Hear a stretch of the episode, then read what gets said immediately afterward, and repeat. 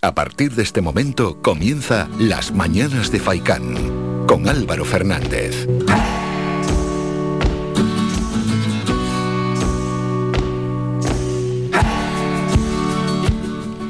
¿Qué tal? Muy buenos días y bienvenidos a las mañanas de Faicán. Reciban un saludo de Mingo Montes de Oca en el apartado técnico y otro de mi parte de Álvaro Fernández en este ya miércoles 15 de diciembre, programa 200, Mingo.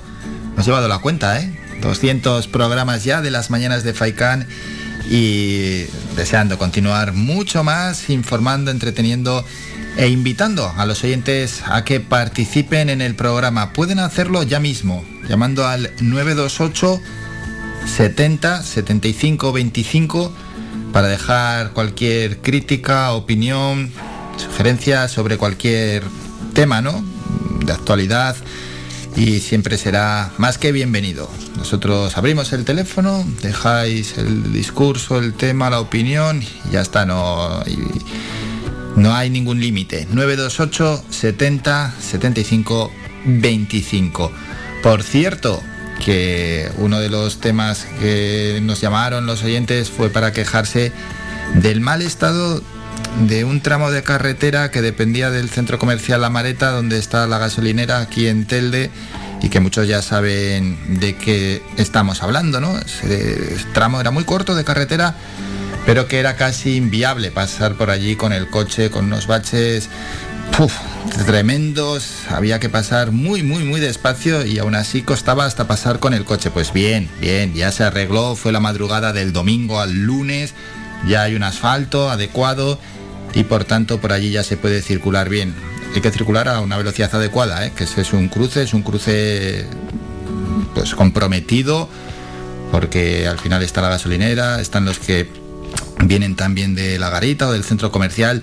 Hay que, hay que pasar a la velocidad adecuada, no tampoco ahora porque esté arreglado, vamos a pasar a, a más velocidad de la que es debido. Pero por fin ya se arregló. Sí que en los días previos, bueno, hubo una reunión aquí, una visita del presidente del Cabildo a Telde, ¿no? De Antonio Morales, estuvo también reunido con la alcaldesa de Telde y ya la propia alcaldesa Carmen Hernández explicó que dependía, ¿no? Del centro comercial Amareta ese tramo de vía y que ya se iba a arreglar y así fue, ya está adecuado, ese tramo se hizo en la madrugada del domingo al lunes y era una de las quejas que habían dejado los oyentes en el 928 70 75 25. Recordamos ese teléfono para entrar y para participar en directo.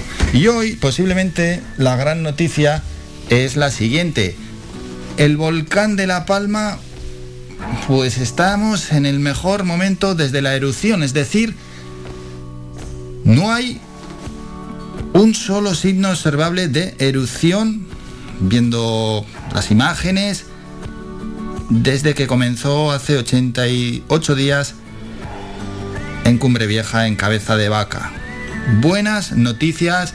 Vamos a ir a escuchar ya a Miguel Ángel Morcuende, es el director técnico del Peborca, lo vamos a hacer en unos minutos, antes vamos a ir con el sumario, pero en ningún momento en estos últimos casi tres meses se ha estado tan cerca de decir que es posible que haya parado el volcán de Cumbre Vieja. No quieren lanzar voladores al aire, hay que ser prudentes, pero los signos son realmente positivos. Vamos a presentar muy rápidamente el programa y, vamos a ir ya hasta La Palma para escuchar a Miguel Ángel Morcuende porque los signos son positivos. Bueno, a las 9 y 5, hoy en nuestro viaje navideño por las islas, paramos en Moya para conocer de la mano de su alcalde, Raúl Afonso, cómo llega la Navidad al municipio y cuáles son los principales eventos que se desarrollarán en las próximas fechas. Y es que están pasando casi todos los alcaldes por las mañanas de Faicán. Después Iván Tardón en La Salud al Día nos habla de bebidas alcohólicas. Ojo, es un tema importante. ¿eh? Después, el siguiente protagonista es Pedro Quevedo, político de sobra conocido por todos. Y es que el próximo sábado 18 de diciembre se celebra el Día Internacional del Migrante y Las Palmas de Gran Canaria celebra diferentes actos para conmemorar esta cita. Y Pedro Quevedo, concejal en el Ayuntamiento de Las Palmas, estará con nosotros a las 10 menos cuarto. El siguiente tema que vamos a abordar será a las 10 y 20 con Raúl García Brink, Él es coordinador técnico de Desarrollo Económico, Soberanía Energética, Clima y Conocimiento del Cabildo de Gran Canaria. Vamos a hablar de el último debate en Infecar Conecta.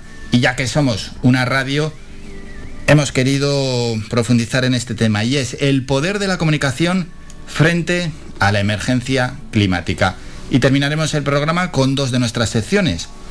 Una es los eSport en la onda. Vamos a hablar con Jerey Cabrera, técnico de la Fundación Canaria Ágora y terminaremos ya el programa con nuestra psicóloga Soraya Puerma hablando de la Navidad. La opinión del día. Bueno, vamos con. Nos vamos a La Palma directamente. Somos optimistas, somos optimistas, pero hay que tener prudencia. Y es que la señal del tremor volcánico que delata, vamos a ver, el movimiento que hay, ¿no? de magma bajo el suelo, lleva ya día y medio desaparecida en La Palma. Es la primera vez que sucede desde que comenzó la erupción el pasado 19 de septiembre. La emergencia volcánica en La Palma está, por tanto, claramente atenuada, puesto que el cráter no está emitiendo lava, no hay fuego, no hay señal de ese movimiento, de ese tremor desde la noche del lunes los expertos dicen que no hay inflación del terreno y la sismicidad es baja. Eso sí, datos que mantienen a los científicos en situación de prudente espera. Escuchamos a Miguel Ángel Morcuende, el director del PEVOLCA. Sí, lo que han comentado es que estamos ante una emergencia que en este momento está claramente atenuada. Es decir, hay unos niveles de tremor inexistentes prácticamente en este momento estamos hablando de ruido de fondo, estamos hablando de que no hay fenómenos de inflación, no tenemos, no tenemos pues ningún problema a ese respecto, es decir, no hay esa presión. Tenemos un dióxido de azufre que sigue teniendo eh, en el penacho, sigue teniendo una cantidad enorme de, toneladas, es decir, cuando digo enorme es muy grande, es decir, eso no sería no sería una variable que podríamos decir que esté funcionando. Sin embargo, es una variable que con pequeños pulsos y de vez en cuando sigue manteniendo una actitud decreciente desde el pasado 23 de septiembre. Pero seguimos teniendo bastante dióxido de azufre. Bueno, esta variable, por ejemplo, hoy la van a volver a medir, pero esta mañana dio uh, todavía elevada. Sin embargo, las otras variables estaban dando bajas. La sismicidad, como ya hemos puesto eh, a nivel intermedio, es baja y a nivel eh, profundo es muy baja. Sin embargo, hemos tenido a las 10 de la mañana un, un sismo de 3,5 a 10 kilómetros de profundidad. Entonces, todavía tenemos que seguir esperando. Digamos que eh, la impresión puede ser una, y la realidad puede ser otra. Eh, la actitud del, comité científico ha sido claramente de prudencia en este sentido, de tranquilidad, de esperar. Bueno, en principio esto va razonablemente bien, pero nada más. Bien, bien, bien, bien. Por tanto, las mejores noticias, sin duda alguna, y es que es posible que se atisbe el final del volcán. Miguel Ángel Morcuenda ha dicho esto va razonablemente bien. Vamos a ser prudentes, pero estamos en la mejor situación en los últimos tres meses. Este próximo 19 de diciembre se cumplirán tres meses desde que ese fatídico domingo, ¿no? A las 3 y cuarto de la tarde de ese pasado 19 de septiembre inició la erupción volcánica, el volcán de Cumbre Vieja. Es un volcán sin nombre, pero todos decimos volcán de Cumbre Vieja. Vamos a bautizarlo ya así, ¿no? De una vez. Y bueno, para terminar con este asunto, entre tanto, ayer todos los grupos del Parlamento de Canarias aprobaron la creación de una comisión de estudios sobre los efectos de la crisis volcánica en La Palma y la reconstrucción en la isla, tras tres meses de erupción continuada en Cumbre Vieja. Se trata de una iniciativa de la Mesa de la Cámara que surgió tras la celebración de una reunión en La Palma y sobre la que todos los partidos se mostraron de acuerdo en la necesidad de la unidad de acción. Pues con esta buena noticia hemos empezado y vamos a comenzar también, como siempre hacemos, con una canción de un grupo local. Ellos son Tabaiba.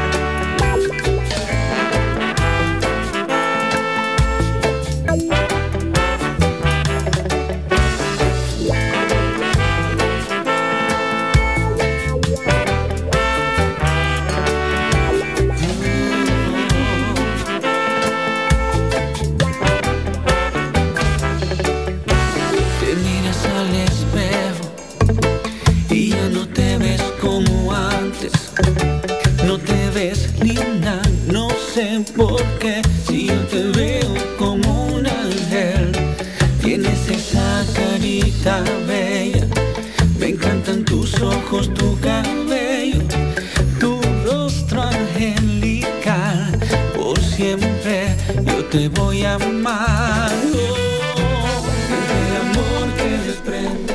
canción que estamos escuchando y que interrumpo se llama Siente el amor y es del grupo Gran Canario Tabaiba. Vamos a escucharla porque dicen lo siguiente, y es que la sociedad nos ha impuesto que las redes sociales determinan lo que somos y cuánto valemos. Es una canción contra los estigmas sociales.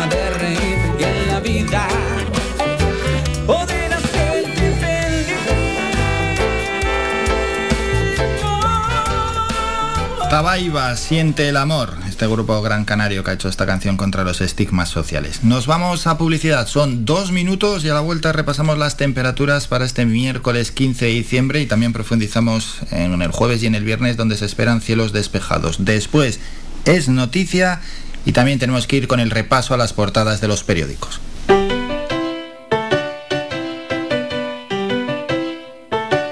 Estás escuchando Faikan Red de emisoras Gran Canaria Sintonízanos en Las Palmas 91.4. Faikán, red de emisoras. Somos gente, somos radio.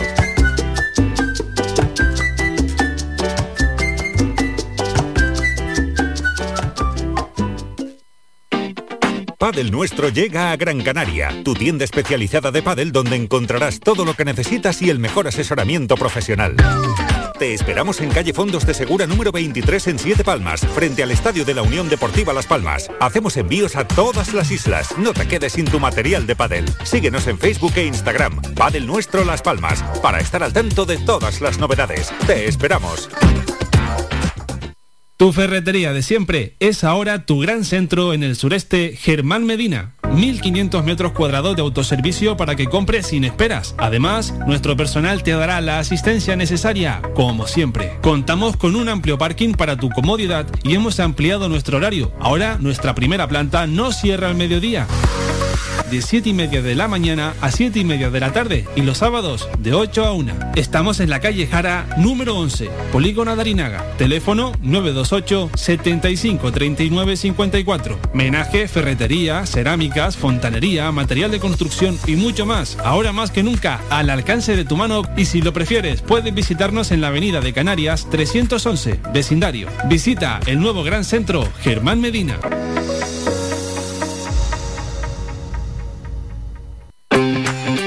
Bingo Avenida, Bingo Triana, Bingo Gran París, Bingo La Ciel y Bingo Arucas han reabierto ya sus puertas con mayores premios y primas especiales. Vuelven con medidas de seguridad e higiene contra el COVID-19. Disponemos de aparcamiento vigilado y servicio de cafetería para nuestros clientes. Vende Belingo y prueba suerte. Te esperamos. Juega de forma responsable. El abuso puede provocar ludopatía. Prohibido a menores de 18 años. Restaurante Mi Niño abre sus puertas de lunes a viernes de las 7 de la mañana a 6 de la tarde. Le ofrecemos desayunos, menús variados caseros a precios asequibles. Disponemos además amplios salones para cualquier tipo de celebraciones. Infórmate o haga su reserva al 928 700602. Restaurante Mi Niño. Visítanos, estamos en la calle Los Peregrinos, Polino Industrial El Goro Telde. Parking gratuito y fácil conexión con la autopista Gran Canaria 1. Te esperamos en el restaurante Mi Niño.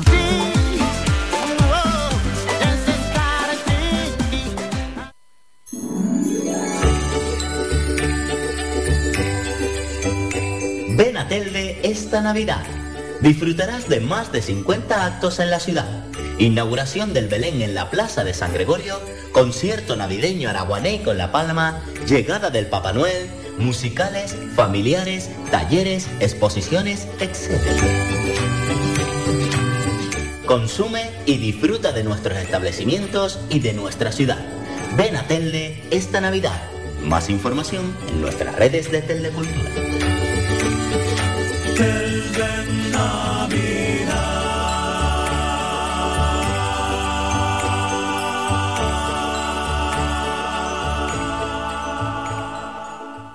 Somos gente, somos radio.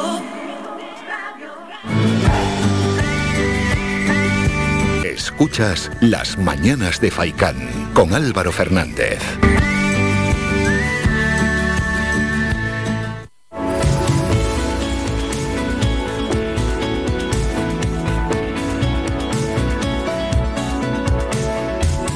El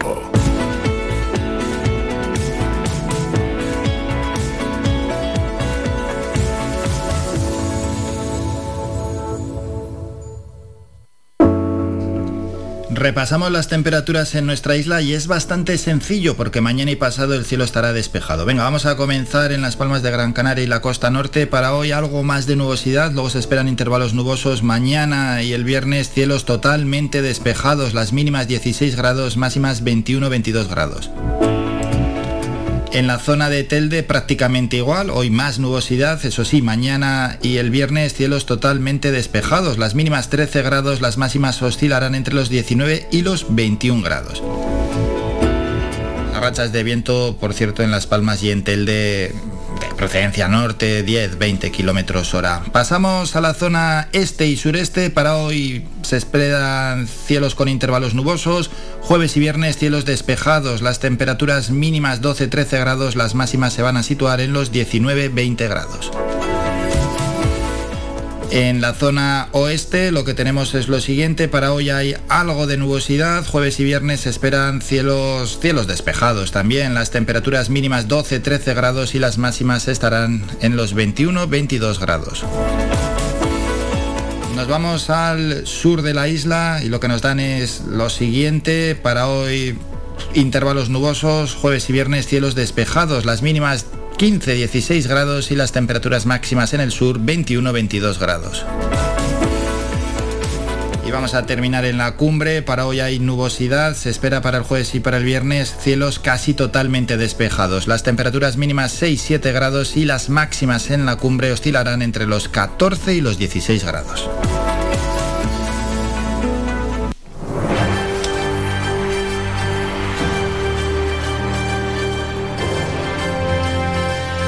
es noticia.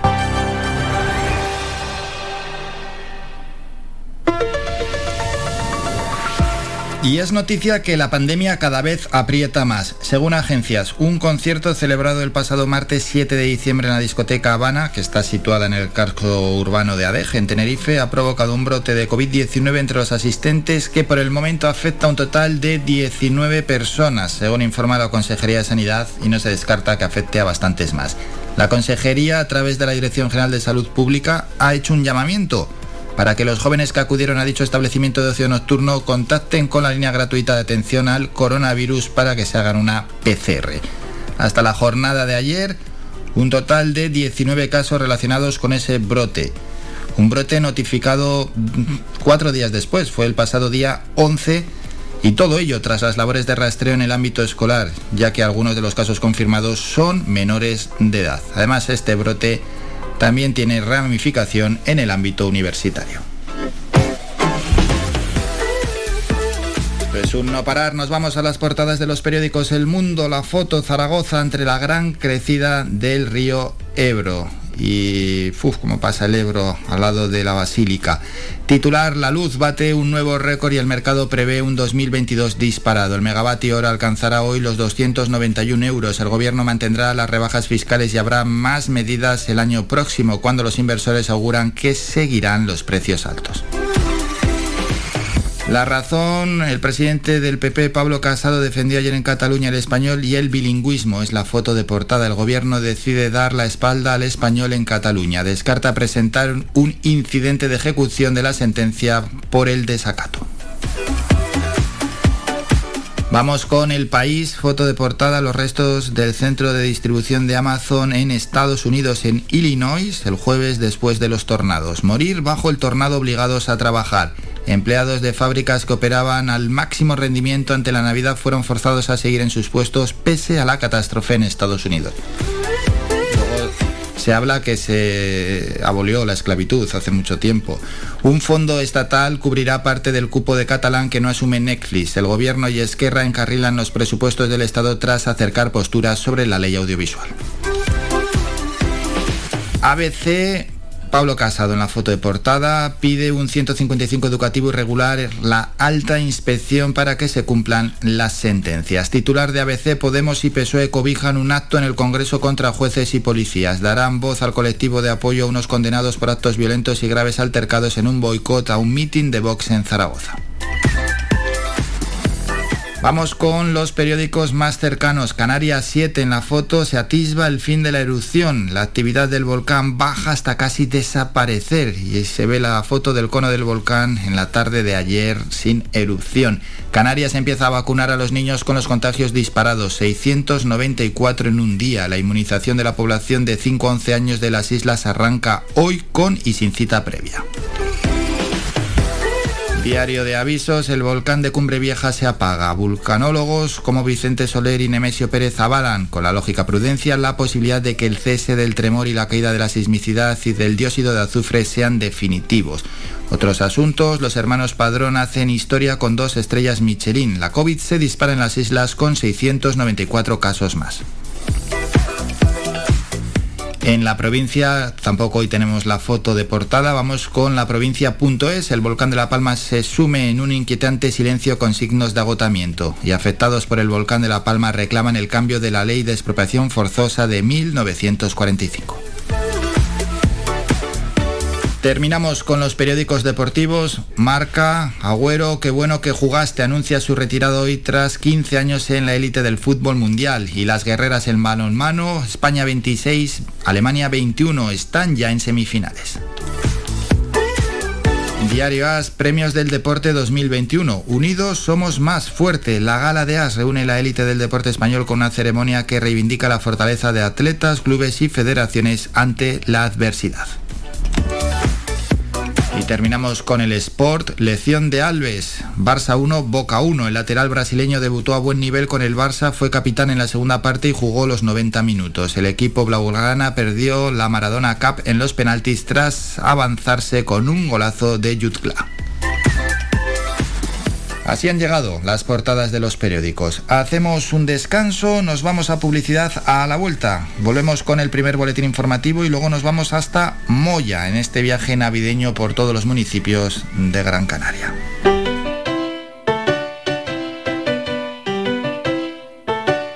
Estás escuchando Faikan Red de emisoras Gran Canaria. Sintonízanos en Las Palmas 91.4. Faikan Red de emisoras. Somos gente. Somos radio.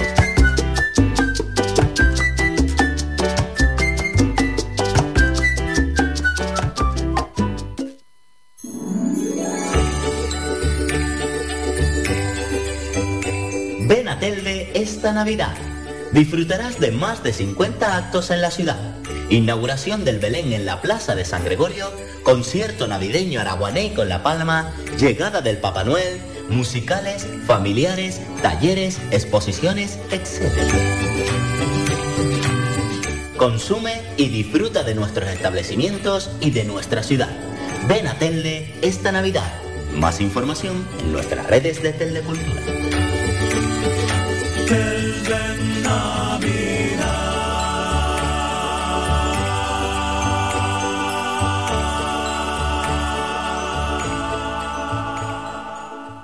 ¡Por fin! ¡Ya llegaron los cochitos! Un gran parque mítico en las Navidades Canarias. Descubre el ferial de Navidad Siete Palmas en la esplanada anexa al Estadio de Gran Canaria. Estamos desde el 2 de diciembre hasta el 9 de enero. En horario desde las 5 de la tarde hasta las 11 de la noche. Espectacular parque de atracciones con una sorprendente variedad de aparatos. Los más pequeños podrán disfrutar en familia de muchísimas atracciones infantiles.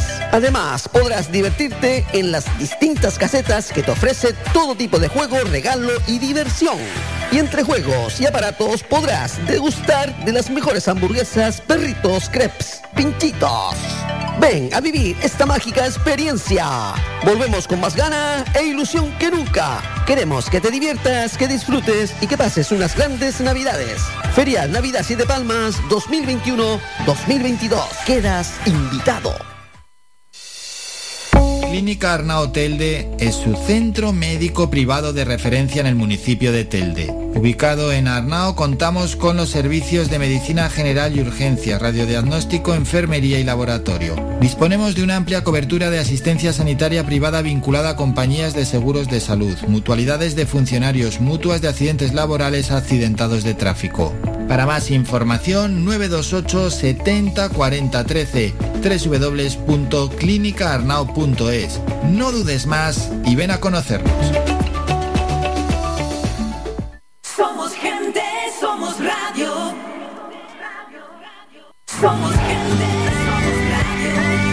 Escuchas Las Mañanas de Faicán con Álvaro Fernández.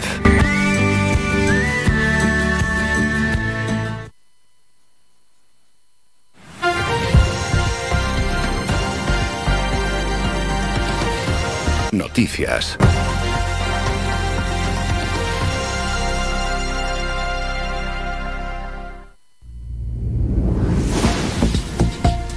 Momento ya para el primer boletín informativo. La señal del tremor volcánico que delata el movimiento del magma bajo el subsuelo lleva ya día y medio desaparecida en La Palma, algo que sucede por primera vez desde que comenzó la erupción el pasado 19 de septiembre. La emergencia volcánica en La Palma está claramente atenuada puesto que el cráter no emite lava. No hay señal de tremor desde la noche del lunes. No hay inflación del terreno y la sismicidad es baja, datos que mantienen a los científicos en situación de prudente espera. Vamos a escuchar al portavoz del Comité Técnico del Plan de Emergencia Volcánica de Canarias, Miguel Ángel Morcuende. Sí, lo que han comentado es que estamos ante una emergencia que en este momento está claramente atenuada.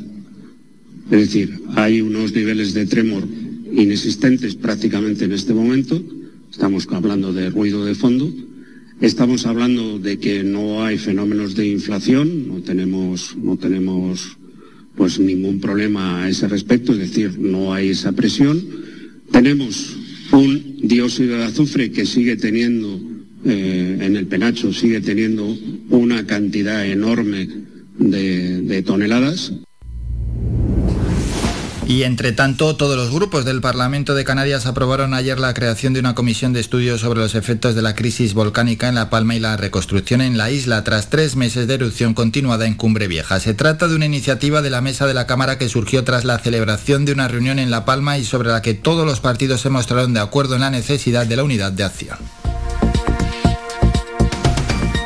En economía, el gobierno regional terminó septiembre con 6.135 millones de euros de deuda pública. Es un 1,26% menos que en el mismo periodo de 2020, un recorte que permite a las islas situarse como la comunidad menos endeudada del país, con un 14,2% del PIB por delante de Madrid, que tiene un 15,1%.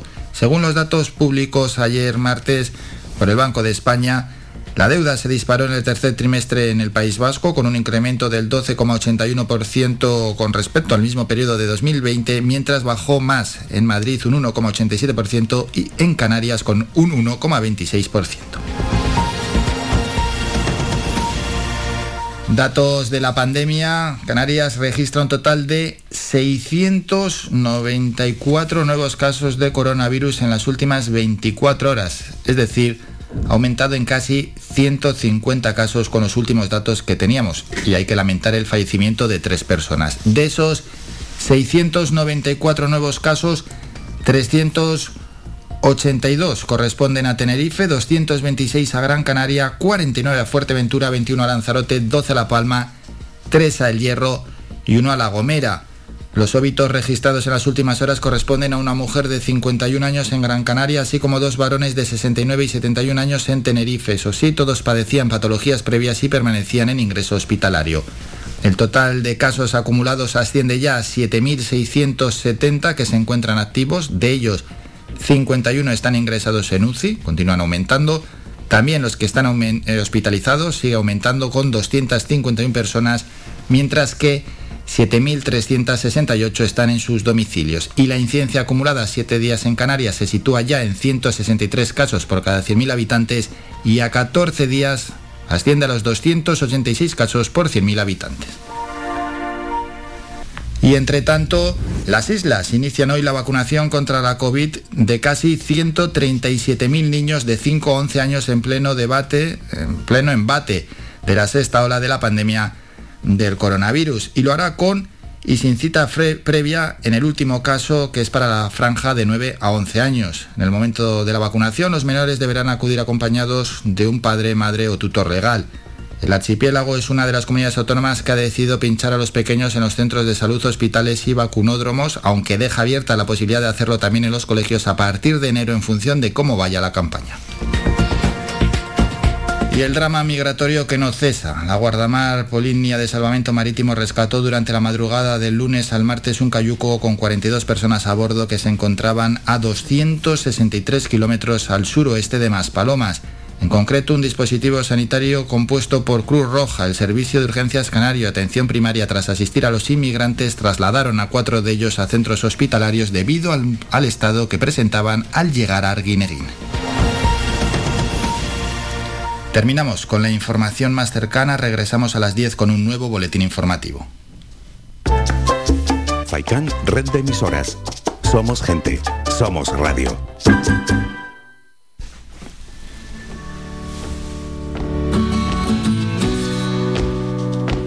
Bueno, vamos a continuar, cambiamos ya de asunto con nuestro viaje navideño por la isla. Los últimos puntos donde hemos parado han sido Teror y Galdar. Y en estos momentos vamos a parar en Moya para conocer de la mano de su alcalde, Raúl Afonso, cómo llega la Navidad al municipio y por supuesto también conocer cuáles son los principales eventos que se desarrollarán en las próximas fechas. Alcalde, buenos días. Hola, muy buenos días. Bueno, ¿ya se siente la Navidad en Moya? Sí, se siente desde el, oficialmente desde el pasado viernes 10 de diciembre, donde tuvimos el inicio de, de la Navidad con el encendido del alumbrado, la inauguración del Belén Municipal, la feria en la Villa de Moya en Navidad, una proyección de un videomapping en la iglesia y un espectáculo musical para los niños. Y bueno, y así ha sido todo el fin de semana con actividades y, eventos y continuamos en, en estos días y seguiremos pues hasta hasta la llegada de, de sus majestades los reyes. ¿Qué tal se desarrolló la Feria Villa de Moya? Pues mira, fue en tres días, eh, viernes, sábado y domingo. El viernes estuvo, se, a la misma vez se realizó eh, una muestra de tapas para que todos aquellos visitantes las pudiesen degustar fuera de la instalación, se la llevaban, o sea, no la podían hacer allí, y se la llevaban empaquetada con texturas de la tierra, que fue un proyecto que hicimos meses atrás, donde le dábamos mm, mm, prioridad eh, a nuestros productos, a los productos locales, a los productos kilómetro moya, y, se le daba formación a los chefs para que hiciesen esa, elaborasen esas tapas y, aquellos que quisieron participar, pues hubo una muestra de, de, cuatro restaurantes del municipio y cuando salías de la feria, pues las podías comprar y te las llevabas y ya te las comías y fue todo un éxito el viernes, el sábado por la tarde y el domingo pues las eh, se complementaban con catas de, de productos, una cata ciega y la verdad que fue mm, la gente fue viniendo poquito a poco porque era el control de aforo te tenías que anotar y se fue mm, pues de una manera controlada pasaron muchísimos vecinos y no vecinos otros mm, ciudadanos de, de, otros lugares de la isla de Gran Canaria y pasaron por aquí. La verdad que fue muy bien, todo un éxito. Sobre todo el éxito cuando después hablas con los que están exponiendo y te dicen que les ha ido bien. claro, ahí está la clave. Eso es lo, importa, eso es lo importante. Puede haber menos gente y vender más, mucha gente y no vender mucho. Entonces que de todas formas nunca llueve a gusto de todos. Sí, sí, hay alguno que a pesar de tener una buena venta siempre hay un poquito de queja. Sí, siempre suele ser así, pero bueno, la verdad que no eran quejas, sino mm, le preguntaba al final cuando el domingo a las 3 de la tarde cerrábamos por los puestos preguntándole y me decían, pues mira, me fue bien, otra vez se me ha ido mejor, pero si hacemos una media, un cómputo por encima del del 75% a todos, o sea, que la gran mayoría les ah, fue muy bien. Otros te, otros te decían, también vengo de otra feria que hay en otro municipio y la cosa ha estado igual. También es verdad que ese fin de semana en muchos municipios de la isla de Gran Canaria había eventos y actividades y la gente se comparte, pero eh, para nosotros eh, todo un éxito. Además, en la situación en la que estamos tampoco queremos esas masificaciones y por eso teníamos eh, y la repartimos en tres días para que también se reparta la gente. Sí, no, y ese es un buen termómetro. ¿eh? Al final, los comerciantes, los que están allí, expositores, que son los que transmiten esas sensaciones y también con números en la mano, es, el gran termómetro, sin duda alguna. Bueno, alcalde, y ahora ya llega el resto de eventos y, por supuesto, de una manera controlada. Pues todos, todos los eventos están con, control de aforo, con cita, con reserva previa eh, y cuando se llenan los aforos, pues sintiéndolo mucho, eh, no pueden entrar. Eh, por eso también hemos puesto en esta ocasión una fianza de 5 euros a aquel que reserva la entrada, porque estábamos viendo que, bueno, nos apuntábamos a todo, y después no íbamos a todo y gente que quería apuntarse se quedaba fuera. Entonces, eh, después de poner esa fianza, estamos comprobando que si se apuntan, por ejemplo, 100, ¿Mm? acuden 99. Es que hay que hacerlo así. de la otra manera, se apuntaban 100 y a lo mejor acudían 45. Sí, Sí, sí, sí, es que está fallando la ciudadanía, se apuntan a todo y, no es que no voy porque me ha sucedido algo, no, yo me apunto y luego si me apetece voy y si no me apetece pues me quedo en casa porque... Claro, pero después es triste que por lo menos eh, vecinos que quieran venir no tengan entrada. Entonces ahora hemos puesto la fianza y la cosa está funcionando mejor la cosa está y eso pues y todos los actos por supuesto con control de aforos con con reserva previa y guardando todas las medidas que nos ponen desde desde otros organismos. Como lo llevamos haciendo desde que empezó esta pandemia que ya va cerca de dos años pues así lo, lo lo estamos haciendo y lo seguiremos haciendo, eso sin ningún problema. Y cuando en algún momento, pues por una circunstancia o por otra tengamos que suspender, porque así nos lo digan, y porque no podemos mm. cumplir, también lo vamos a hacer. Y si no suspender, aplazar. Pero eso es, esa es la línea que este municipio ha estado trabajando, que este grupo de gobierno está trabajando y seguirá. Sí, con los Reyes Magos, ¿cómo se hará? Los Reyes Magos, el día 5 de, enero, eh, pues la comitiva de los Reyes Magos visitará las calles principales del municipio y de los distintos barrios, desde la costa hasta la cumbre, desde las 9 de la mañana hasta las 12 del mediodía. Y después llegarán al, al, al recinto del Parque Picolomito, donde el alcalde le entregará las llaves del municipio y con cita previa y de una manera ordenada y guardando las distancias y con mascarilla pasarán los niños por delante del rey mago que ellos elijan, se harán una foto, les daremos una golosina y bueno, pues irán al, acto que habrá en el Polideportivo, que es un, musical para ellos.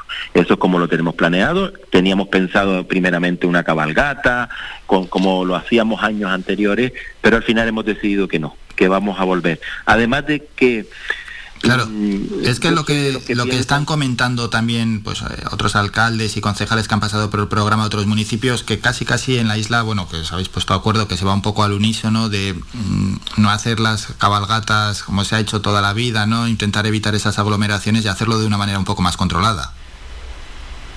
Sí, se podría hacer, pero en el caso de mi, del municipio de la Villa de Moya, si yo quisiese hacer la cabalgata en las calles principales, hmm. tengo la posibilidad, por la forma que es el, el casco del municipio, de poner controles en distintas calles y saber las personas que podrían entrar a esa cabalgata. Mm, lo podría hacer.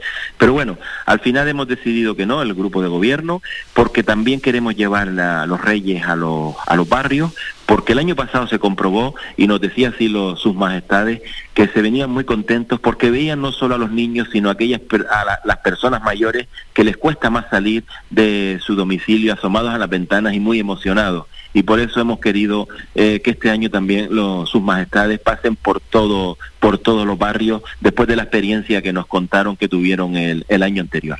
Sí, y está bien, es una gran idea, pues también acercar a las zonas que de lo que es el núcleo urbano, acercarles también la magia de la Navidad y que lleguen allí los Reyes Magos. Hay que acordarse también de otras zonas y de otros barrios. Es muy, buena idea y que por cierto también la han hecho en otros ayuntamientos y que la gente que vive un poquito más alejada en los barrios la agradece muchísimo. Alcalde, un par de actos que podemos destacar y también mm, que vamos a resaltar. Pues además de que tenemos actos todos los días para los niños, unos pues de todas las tardes eh, hay, hay algún acto para ellos, pues hay que destacar los fines de semana, que es cuando son un poco más intensos, y este viernes empezamos con Tigaray, un grupo musical mm, ya no tanto para niños, para un poquito más adultos, porque hay que tener actos para todos en el polideportivo, a los cuales si nos escuchan les, les invito, es un un grupo de los realejos de la isla de Tenerife y que es muy es muy interesante y bueno que están por primera vez en el municipio y queremos que queríamos darle una una oportunidad y pueden pueden venir a vernos. Y después ya el sábado por la mañana tenemos la carrera dulce ¿Mm? eh, em, que es para mm, con fines benéficos que se van a destinar al Alzheimer para los más pequeños y para los más adultos con distintos con distintas trayectorias. Una vez terminaba la carrera siempre teníamos degustábamos los productos del municipio, los bizcochos, los suspiros, el chocolate. Eso este año no puede ser por las circunstancias, pero sí vamos a desarrollar la carrera. Bueno, pues... Y por la tarde pues nos visita nos visita Papá Noel al polideportivo que ya están mm, casi casi agotadas todas las reservas de entrada. Hemos tenido que ir ampliando porque sí tenemos una cosa clara, que ningún niño, ningún niño puede quedarse sin visitar a Papá Noel, así tengamos que estar hasta las 12 de la noche, eso lo tengo clarísimo y, y así se hará. Y esa es la, ese es el sábado. Y el domingo, pues tenemos por la mañana la gala del ciclismo, que siempre se celebra por Navidad en este municipio la feria o la casa de la Navidad para los más pequeños en el Parque Picolomito y por la tarde el Belén Viviente. Pues las actividades que no paran en los municipios gran canarios y tampoco la solidaridad, porque alcalde, aparte de lo que ha comentado de solidaridad, hay que recordar que la semana pasada entregaron más de 5 toneladas de comida al Banco de Alimentos y Juguetes a la Casa de Galicia. Sí, eso también está claro. Nosotros, mm. si hay cosas que, que este grupo de gobierno eh, tiene claro que lo primero, primero son las políticas sociales. Nadie, los más necesitados, puede estar o quedarse sin nada. Están así. En Navidad hacemos un incremento y a todas estas familias más necesitadas pues se le da un incremento tanto de productos eh, donde incluyen carnes, pescados, eh, quesos y también pues unos vales para, para la compra de ropa en, en distintos establecimientos con el que tenemos convenio y además eh, no solo para los, ciudadanos de la Villa de Moya, sino también tenemos que ser solidarios, como en otras veces lo han sido con nosotros, y damos esa esas dos aportaciones. Cerca de 6.000 kilos, 5.600 y algo, no recuerdo exactamente la cifra, al Banco de Alimentos, y eh, una cantidad de, mm, de 3.000 euros en juguetes que dimos a la Casa de Galicia para que sus majestades los reyes la puedan repartir entre aquellos niños que también pues tienen más necesidad y, ese es nuestro granito de arena a estas dos organizaciones que tanto tiempo dedican y tanto esfuerzo para que aquellos más necesitados pues mm, tengan unos momentos un poco mejores. Son buenas cifras. Alcalde, le queda medio mes al año 2021. ¿Cómo valora este año que estamos a punto de dejar atrás? Pues bueno, eh, la verdad que ha sido un año muy intenso de trabajo porque estamos siempre a la expectativa, ¿qué podemos hacer? No que podemos, podemos hacer lo que tenemos pensado, pero bueno, eso no, al final, mm, sinceramente, yo pensaba que esta Navidad iba a ser como las, como las anteriores a las que estábamos acostumbrados, no puede ser así, la pandemia no nos da tregua, eh, pero sí seguimos trabajando para que el, el próximo año esperemos que sí, que ya se vuelva a la normalidad, a esos abrazos, a esos besos a los que los canarios estamos, a, y, todos, pero el, el, carácter de los, de los canarios es como más latino ah. y esos abrazos, esos encuentros, a veces eso pues choca el tener que verte y parece que estamos distantes por la situación y por protegernos, pero bueno, que eso desaparezca y, y bueno, y seguir trabajando en lo que estamos, en los proyectos que están en marcha, algunos han terminado en, en la Villa de Moya, otros se están elaborando y ese es el funcionamiento, año tras año es así. Y pedir pues salud porque mm, soy de los que piensa que con salud se puede buscar todo lo demás. Sin salud, mm, para mí por lo menos no nada vale y eso es lo, importante. Si hay algo que me dicen que qué quiero para el 2022, digo salud y así eso con eso ya podemos seguir trabajando. Y con eso nos vamos a quedar deseando pues buena salud a todos los habitantes de la Villa de Moya y por supuesto que disfruten de todas las actividades programadas para esta Navidad. Alcalde, gracias por estos minutos y a celebrar estas fechas. Un saludo, que vaya todo bien. Muchas gracias a ustedes por informar y feliz Navidad. Descarga gratis nuestra app oficial Faikan Red de Emisoras y escúchanos en directo, además de todos nuestros programas en repetición, imágenes, vídeos y noticias. Disponible ya en Google Play y Apple Store.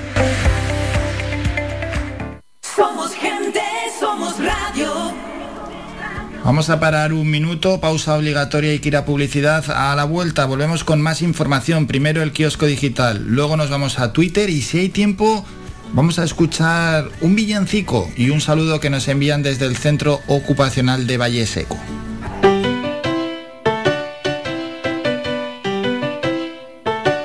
Estás escuchando Faikan Red de Emisoras Gran Canaria. Sintonízanos en Las Palmas 91.4. Faikán, red de emisoras. Somos gente, somos radio.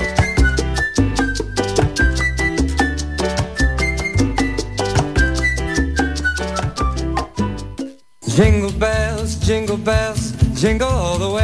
La caja fría, más que nunca contigo esta Navidad. Langostinos número 3 a 6,25 euros el kilo. Salmón ahumado noruego a 21,90 euros el kilo. Solomillo congelado uruguayo a 14,95 euros el kilo. Estamos ubicados en Las Palmas de Gran Canaria, en la Carretera General del Norte, Urbanización Divina Pastora y en Telde, en el Polino Industrial El Goro, calle Josefina Mayor. Esta Navidad, todo un mundo de congelados te espera en la caja fría. La caja fría te desea una feliz Navidad y próspero año nuevo.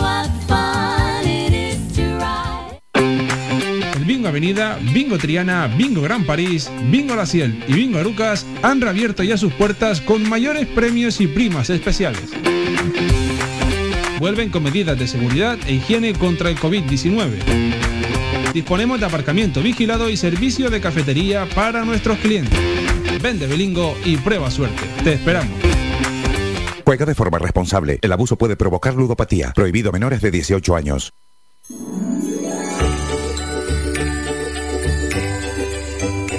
Ven a Telde esta Navidad. Disfrutarás de más de 50 actos en la ciudad.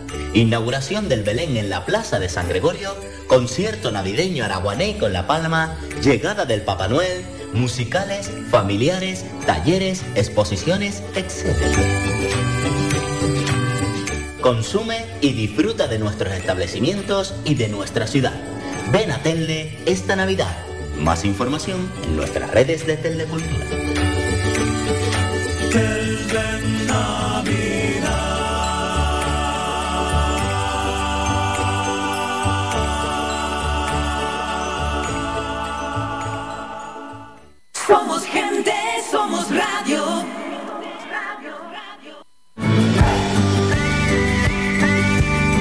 Escuchas Las Mañanas de Faicán con Álvaro Fernández.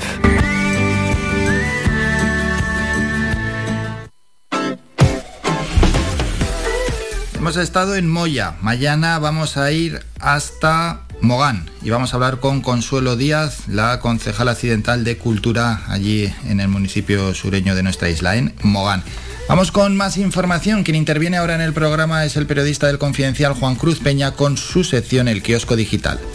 Aquí comienza el kiosco digital, el espacio para conocer cómo abren los principales diarios en España, hechos por y para la red con Juan Cruz Peña. Hola, ¿qué tal? Saludos y bienvenidos. Hoy es miércoles, hoy es 15 de diciembre de 2021 y comenzamos ya. Vamos con la apertura de El Confidencial. La Saría desactivó la investigación sobre las cuentas de Juan Carlos I en Suiza. El fiscal Bertosa archivó el caso después de que tres expertos en la ley islámica descartaran que el rey Abdullah pudiera haber cometido un delito. Según esa legislación, al transferir 100 millones de dólares a Juan Carlos I, la falta de un origen ilícito en la entrega provocó que las pesquisas entraran en vía muerta. Así abre el diario.es. España busca una acelerón de las terceras dosis de la vacuna mientras se multiplican los contagios. La ponencia de vacunas debate la ampliación de la dosis de refuerzo para mayores de 40 y algunos trabajadores esenciales tras superar el pico de contagios de la quinta ola con 26.000 casos en un día, mientras los expertos consideran que poner terceras inyecciones a población joven no es urgente. Así abre el español. El temor a Omicron empuja a adelantar en España la tercera dosis a todas las edades. La aparición de estudios sobre el potencial del refuerzo frente a la nueva variante consolida los movimientos de las administraciones. Saltamos a la apertura de público. Gobierno, aliados en el Congreso y agentes sociales pugnan por marcar el alcance de la reforma laboral en su recta final. Comisiones Obreras advierte de que existe un excesivo optimismo y de que las conversaciones podrían encallar. UGT pide no dilatar más la mesa y cerrar un acuerdo esta misma semana, mientras que la patronal convoca a su ejecutiva para establecer los límites de la negociación. Los socios del Gobierno reclaman la misma intensidad demostrada con los agentes sociales para ser informados de los avances en esta materia. Seguimos con la información.com. El PP presiona a Garamendi para que deje solo al Gobierno con la reforma laboral. Altos cargos del partido de Pablo Casado se movilizan con destacados miembros de la cúpula de la patronal para evitar que los empresarios lleguen a un acuerdo con el Ejecutivo que fulmine el núcleo duro de la legislación de 2012. Nos vamos a Voz Populi. Zarzuela envía un emisario a Abu Dhabi a negociar el regreso de Juan Carlos I. Felipe VI busca un retorno pactado con el visto bueno del gobierno tras ser advertido de las intenciones del emérito. Ya no iba a esperar más, dice. ¿Con qué abre Infolibre? Hacienda trabaja en prorrogar las medidas fiscales para contener el precio de la luz en 2022. La bajada del IVA al 10% se mantendrá intacta al menos durante los primeros meses de 2022. La idea del Ejecutivo es que el contexto internacional permita levantar gradualmente parte de esas medidas durante el año. La portada deportiva de Sport You. Palabras de Xavi Hernández, hay que cambiar la dinámica como sea. Antes del homenaje a Maradona contra Boca Juniors, el entrenador del Barça también pide con urgencia ganar partidos para encauzar el futuro azulgrana. La actualidad para los internautas en Meneami. Pues la noticia más destacada es del país.com. El volcán de La Palma cesa toda su actividad, se detiene la erupción y paran los terremotos. El volcán de La Palma ha cesado este martes por la noche toda su actividad. No emite lava ni dióxido de azufre ni registra señal alguna de, de, temblor o sismicidad. Han confirmado fuentes del Instituto Geológico Nacional. Estas fuentes consideran improbable, aunque no del todo descartable, que retome la actividad. Cerramos con la frase del día de proverbia.net. Pues hoy miércoles 15 de diciembre de 2021 es una frase que nos habla de el pasado. Cuando expulsamos al pasado por la ventana, no tarda en regresar por la puerta principal, disfrazado de las más extrañas maneras. Las guerras contra la memoria son perdidas, al cabo, por quienes las emprenden. La dijo Carlos Fuentes, periodista y escritor mexicano de los siglos XX y XXI. Pues hasta aquí esto ha sido todo lo más destacado por la prensa digital en España a primera hora del día. Mañana estaremos de nuevo aquí contigo a la misma hora. Hasta entonces, recibo un cordial saludo de Juan Cruz Peña y que pases un buen día. Un saludo y adiós.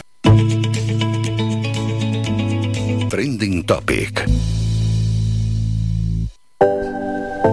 Gracias Juan Cruz por toda la información en el kiosco digital. Vamos con las 20 tendencias en Twitter. La primera es Secret cuenta atrás 14. Gemelier se convierten en finalistas. Los nominados hacen la línea secreta de sus vidas y contra legatos desde Plató en Secret cuenta atrás 14. Segunda, Chris Lu 14D. Tercera, último viaje de Rocío. La gente comenta el especial de Rocío Jurado en Telecinco como el último viaje de Rocío. Feliz miércoles. Secret 14D, Verónica Forqué, que sigue siendo también tendencia, fallada muerta hace ya un par de días en su casa. Monteros, de ayer el Supremo ha confirmado la sentencia que en 2019 obligó a Iván Espinosa de los Monteros, portavoz de Vox en el Congreso, al pago de 63.000 euros más intereses que debía la empresa que llevó a cabo las reformas de su casa familiar en Madrid. Octava tendencia, José Juan, el alcoyano ha vuelto a hacer historia en la Copa del Rey eliminando al Levante. Su portero José Juan ha vuelto a ser el héroe en la eliminatoria. Novena tendencia, videojuegos, hito, décima alcoyano que eliminó en la Copa del Rey al Levante, un décima casado. También Ebro, territorios afectados por la subida del río Ebro serán declarados zona catastrófica, anunció Pedro Sánchez. Rajoy, que sigue siendo tendencia por haber negado conocer la Kitchen, Spider-Man, Spider-Man No Way Home ya está en cines del mundo, Air Europa, F urgente dice, Iberia renuncia a la compra de Air Europa en los términos pactados y terminamos con Masterchef, Stan Lee, Rufián, Rita Barberá y Stephen Curry, dice la ESPN, supera el récord de Ryan Allen por la mayor cantidad de triples en la historia de la NBA tras lograr su triple número 2974 en el primer cuarto contra los Knicks. Cumplimos la primera hora de programa, hora plenamente informativa. Vamos a, hacer un poco más distendido el programa. Nos han enviado un saludo Mingo desde el Centro Ocupacional de Valleseco y también nos han enviado un villancico que han elaborado con, imágenes, ¿no? Imágenes de suyas en ese propio centro ocupacional. Vamos a escuchar el saludo. Así es la luz que nos sentí, así es la luz que nos ayuda a vivir. Desde el Centro Ocupacional de Valleseco les deseamos feliz Navidad y un año lleno de salud y de amor. ¡Felicidades! Y desde aquí enviamos un saludo a toda la gente del Centro Ocupacional de Valle Seco. Y ya que han enviado el villancico y a estas horas siempre ponemos un tema musical, pues escuchamos el villancico que han elaborado desde el Centro Ocupacional con imágenes. miles de estrellas anuncia otra noche de paz. Cae la nieve y se encienden las luces que adornan la ciudad. Cantan los niños que ya están de fiesta, que viva la amistad, que viva el amor, que así es la Navidad. Brilla en mi pecho la luz que conecta tus ojos con mi corazón. Brilla la chispa de aquel que olvida y perdona sin rencor. Dale la mano a quien no pide a cambio y cantemos por la paz. Que viva el amor, que así es la Navidad. Así es la luz que nace en ti, así es la luz que nos ayuda a vivir. Por ti, por mí, por compartir, tu luz me hace tan mañana un niño se acerca, una niña que escucha llorar. Tiembla de frío y el niño le pone un abrigo al pasar. Ella sonríe y se abrazan felices. Que viva la amistad, que viva el amor, que así es la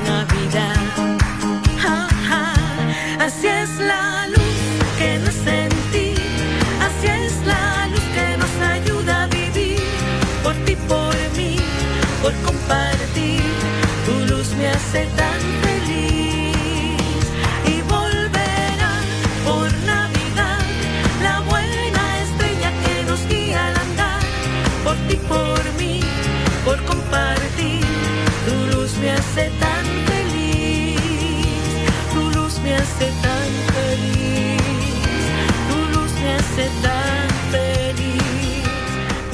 Este villancico y el saludo que nos enviaron desde el Centro Ocupacional de Valle Seco. Saludos para todos ellos. Nos vamos a publicidad. A la vuelta hablamos con Iván Tardón de bebidas alcohólicas, nuestro experto en nutrición, y luego hablamos con Pedro Quevedo, el concejal de Solidaridad Internacional, Empleo, Turismo y Desarrollo Local en el Ayuntamiento de Las Palmas de Gran Canaria.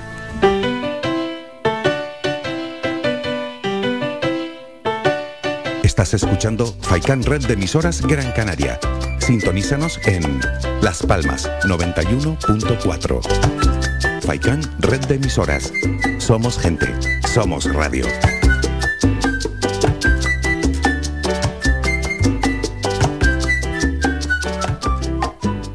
Tu ferretería de siempre es ahora tu gran centro en el sureste Germán Medina. 1500 metros cuadrados de autoservicio para que compres sin esperas. Además, nuestro personal te dará la asistencia necesaria, como siempre. Contamos con un amplio parking para tu comodidad y hemos ampliado nuestro horario. Ahora nuestra primera planta no cierra al mediodía de 7 y media de la mañana a 7 y media de la tarde y los sábados de 8 a 1. Estamos en la calle Jara número 11, Polígono Darinaga. Teléfono 928 75 39 54. Menaje, ferretería, cerámicas, fontanería, material de construcción y mucho más. Ahora más que nunca, al alcance de tu mano y si lo prefieres, puedes visitarnos en la avenida de Canarias 311, vecindario. Visita el nuevo gran centro Germán Medina.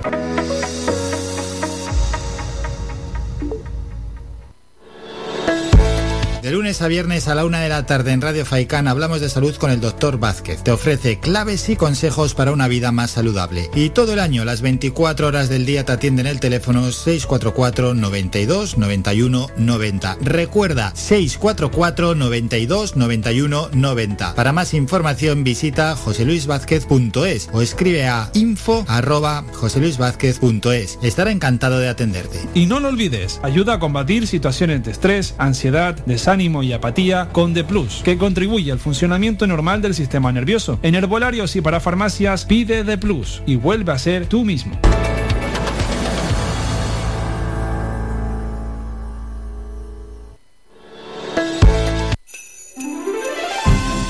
Llega a Viveros El Rosal la magia de la Navidad. Contamos con una gran superficie donde encontrarás todo lo relacionado con la jardinería, plantas naturales de interior y exterior, frutales, centros de plantas, centros de flores, además de artículos de regalo, pascuas, abetos navideños, decoración navideña. Vive la Navidad con nosotros. Nos encontramos en Montaña Los Veles, a Huimes. Abrimos de lunes a sábado de 8 de la mañana a 8 de la tarde y los domingos del mes de diciembre de 9 de la mañana a 2 del mediodía. Teléfono 928 78 14 61. Viveros el Rosal te desea felices fiestas.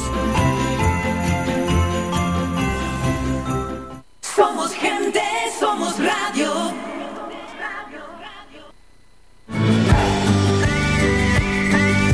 Escuchas Las Mañanas de Faicán con Álvaro Fernández.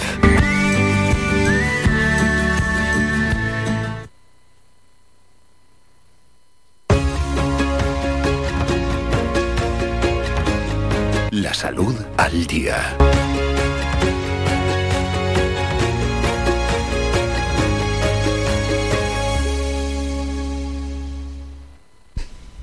Y hay que hablar de nutrición y lo hacemos con nuestro experto, con Iván Tardón. Iván, buenos días. Buenos días, Álvaro. Bueno, Iván, ¿qué tal? ¿Cómo va todo?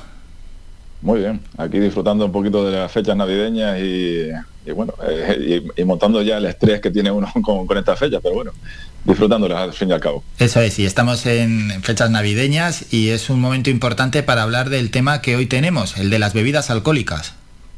Sí, eh, bueno, eh, siempre intento coger algún tema que esté relacionado con, digamos, con la época del año o con, o con lo que nos toca, alguna noticia o lo que sea, y bueno, el otro día hablamos de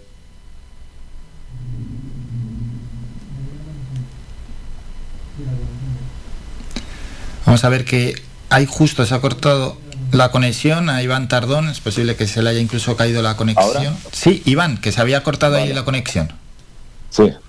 Eh, bueno, no sé en dónde me quedé, pero bueno, te decía que, que, bueno, intento siempre traer algún tema que, que, bueno, que esté relacionado con, con las fechas y bueno, el otro día hablamos de, de las comidas que podemos hacer, digamos, para intentar mantener ese peso en estas fechas y, y ahora pues toca un poco hablar de, de las bebidas alcohólicas que también se, se hacen, eh, se, utilizan mucho en esta época, ¿no? Para los brindis y para, para las comidas y todo, ¿no? Mm, Y se utilizan en muchos casos en, en exceso. En este sentido, siempre empiezas con una definición, bueno, de las bebidas alcohólicas, casi todo el mundo sabe, ¿no? Lo que es una bebida alcohólica, Iván, pero si quieres dejar una, una entradilla.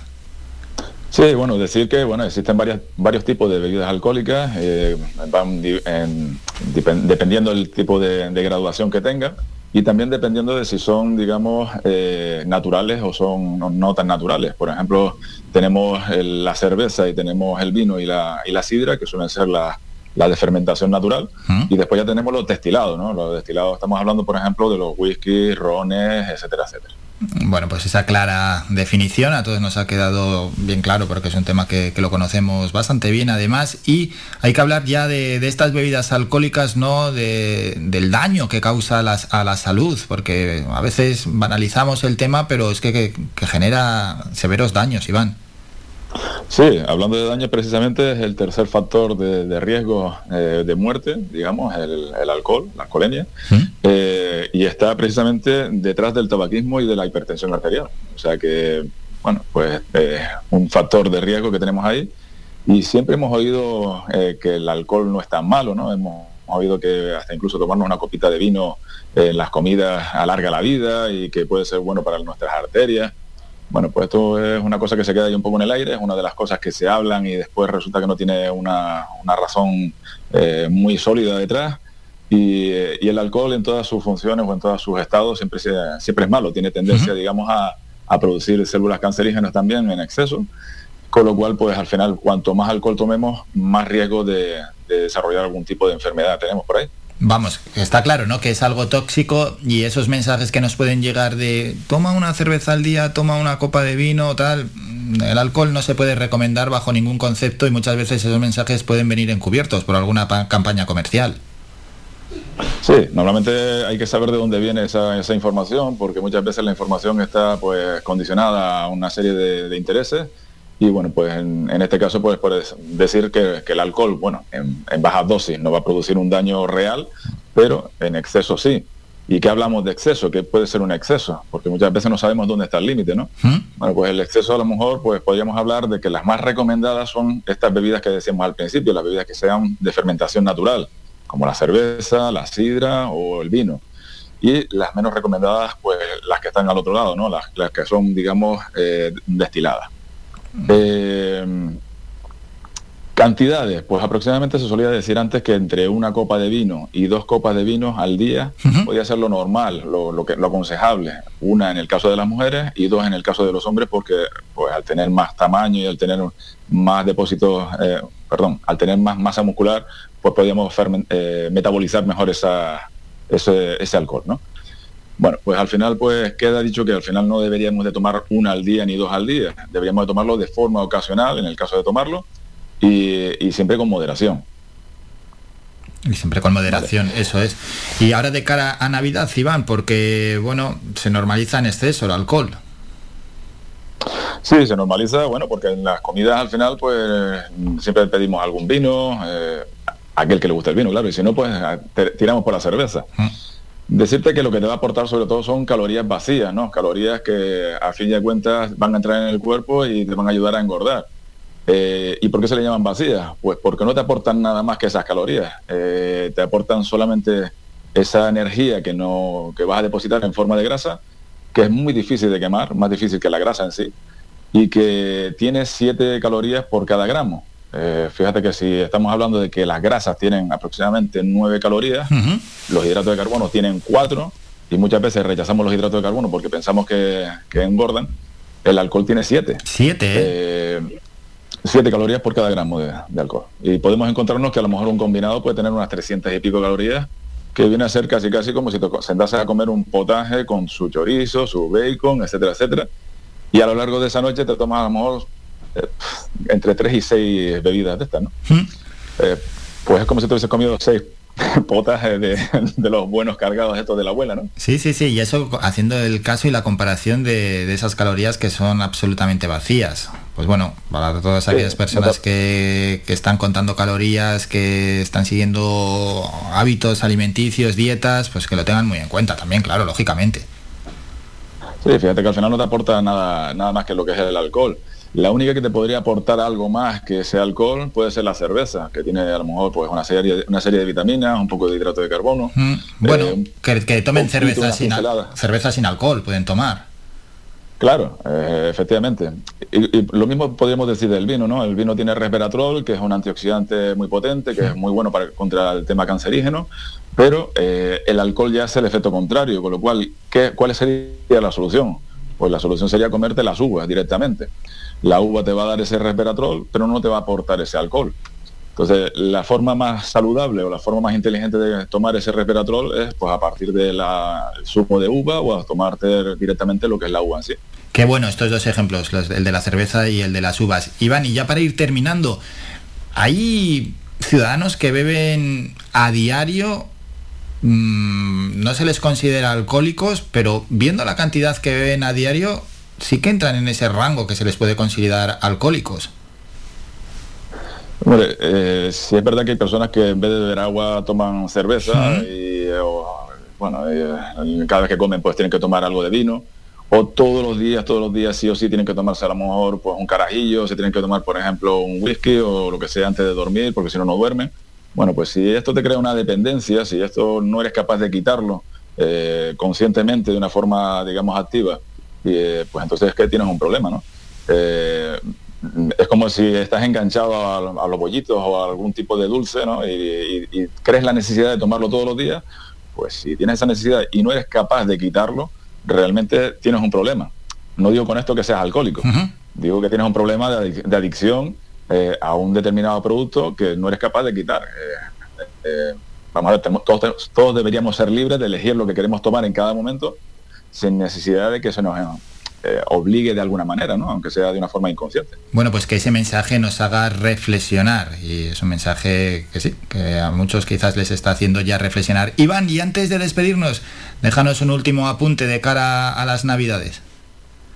Bueno, pues tomar el alcohol con, moderación, eh, siempre utilizar las bebidas que sean pues las más saludables dentro de esa gama, como hemos dicho antes, por ejemplo las que sean pues de fermentación natural, sidra en vez de champán, eh, utilizar cerveza, sobre todo si puede ser cerveza sin alcohol, pues lógicamente mejor, hmm. pero si no, por ejemplo, la cerveza pues sería, digamos, de las más saludables de las que están. El vino, pues tomar una o dos copitas de vino en una cena, pues algo puntual no va, no va a producir ningún daño. Sobre todo si tenemos problemas, por ejemplo, de hígado graso, tenemos problemas de obesidad, si tenemos problemas de tensión arterial alta, deberíamos de tener más cuidado con el tema de, la, del alcohol. Si no tenemos ningún problema con esto y somos totalmente saludables, bueno, pues por una noche que nos soltemos un poquito la melena no va a pasar nada, siempre y cuando no nos tomemos una botella de vino entera nosotros solos y, cosas así. Bueno, pues con ese mensaje nos quedamos. Iván, muchas gracias como siempre por tu presencia en el programa. Que pases unas buenas fiestas navideñas. Un saludo, que vaya todo bien. Igualmente, felices fiestas a todos. Somos la mejor información, música y entretenimiento. Las mañanas de Faikán. Bueno, vamos a ir con el siguiente protagonista. Vamos, vamos, vamos con ello. Entre otras cosas es... Ya tenemos a Pedro Quevedo. Vale, hemos dejado a Iván Tardón. Nos vamos a hablar con el concejal de Solidaridad Internacional, Empleo, Turismo y Desarrollo Local en el Ayuntamiento de Las Palmas de Gran Canaria, porque se celebra el Día Internacional del Migrante y se hace con objetivos claros, entre ellos eh, reivindicar la diversidad cultural y, por supuesto, seguir concienciando sobre el fenómeno migratorio. Pedro, buenos días. Hola, buenos días, ¿qué tal? Realmente bien y deseando mostrar a los oyentes ¿no? los actos conmemorativos de ese Día Internacional del Migrante, actos de cara ya, ese próximo viernes que se va a conmemorar el día, que es el, día 18, el sábado. Sí, eso es. Bueno, pues sí, estamos haciendo un esfuerzo eh, por tratar de, divulgar el, eh, entre la población, entre todos nosotros, un debate situando en sus justos términos qué es esto de los fenómenos migratorios, ¿no?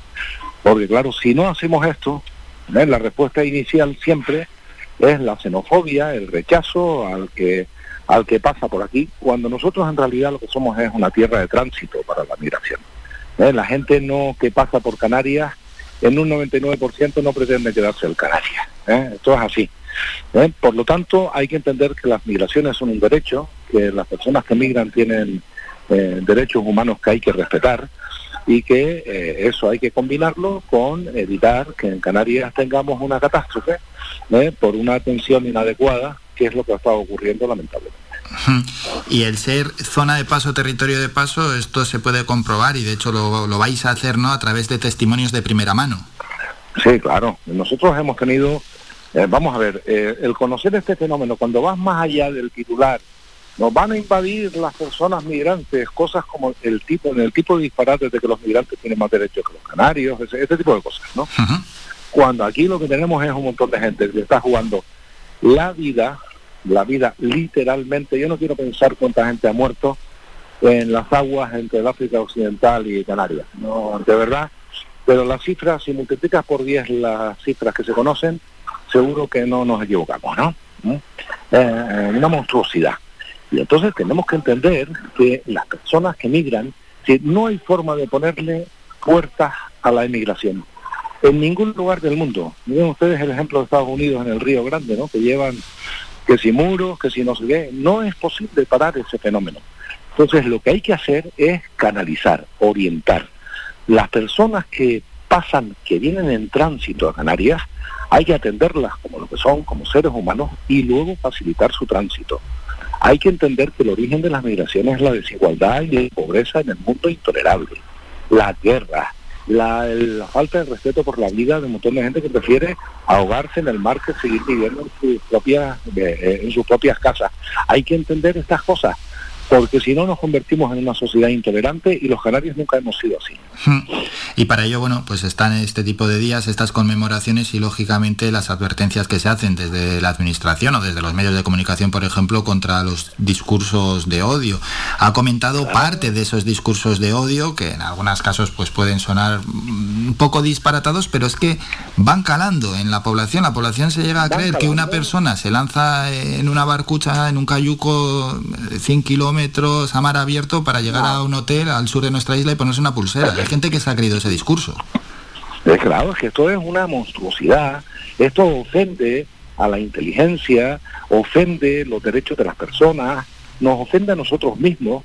¿Qué discurso, ese discurso, hay que tener el corazón de piedra por las cosas que uno oye de alguna gente. Pero no nos damos cuenta, esta gente está en un hotel en el sur porque no lo dejan continuar. Cuando estuvieron ¿eh? y porque alguien intentó montar un muro en Canarias que contra eso sí que hemos protestado, ¿eh? para, para impedir que continuasen con su tránsito las personas migratorias. Este ha sido el problema. Y después tenemos un problema adicional que es el problema de los menores extranjeros no acompañados. Esto es un problemón tremendo ¿eh? porque teóricamente los menores deben quedarse en la comunidad a la que llegaron. Esto es así pero es que Canarias no puede atender a 3.000 menores no acompañados porque es que no es posible. No, pero que es que aunque, aunque la teoría diga eso, es un posicionamiento realmente insolidario entre las 17 comunidades autónomas que conforman el país. Por supuesto, y con la Unión Europea, porque claro, aquí hay que ser europeos para todo, ¿no? también. ¿eh? ¿Eh? Entonces, aquí tiene que haber un eh, cambio de concepto las comunidades autónomas tienen que solidarizarse en atender a los menores extranjeros no acompañados, porque es la obligación de las administraciones públicas, es que son menores. Al margen de los, de, disparates que tenemos que escuchar, incluido el Congreso de los Diputados, que se, pone, se pone uno colorado, de, las, barbaridades que hay que escuchar, eh, son menores y hay que atenderlos y es nuestra obligación, pero no puede recaer solo sobre Canarias. Esa es la batalla que realmente tenemos en ese plano que es otra cosa distinta.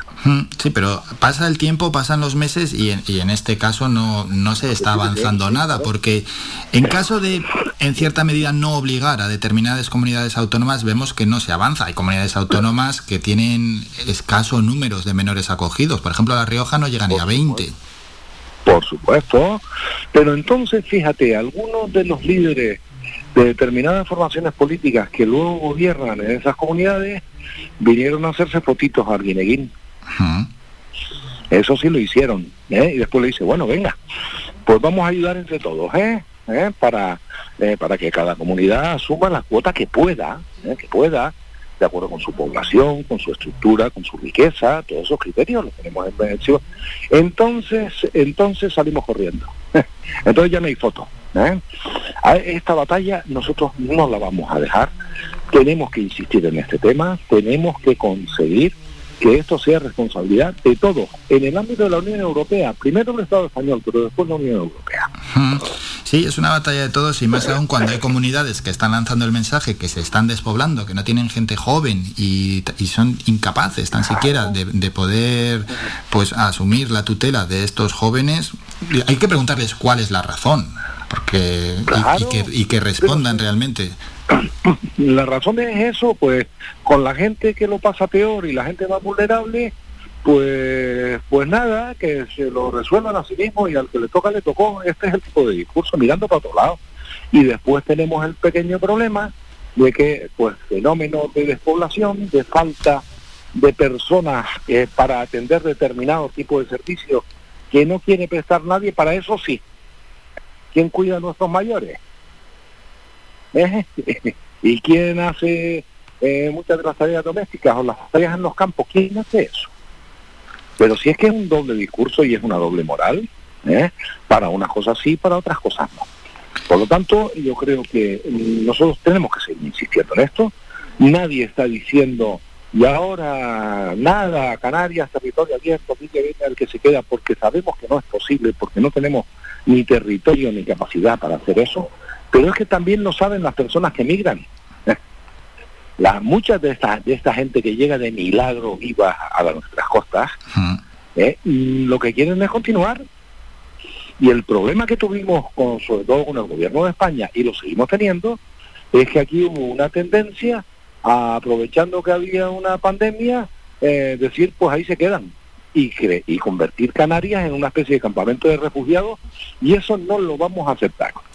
Eh, hablando Lampedusa, del- de, sí, hablando de los campamentos a veces mal llamados de acogida, ¿no? Esta situación, si todo continúa así, ¿en dónde puede desembocar? Es decir, ¿qué solución hay que buscar a todo esto? No, vamos a ver, aquí no hay otra manera. De, hay varios planos. Un plano que es evidente.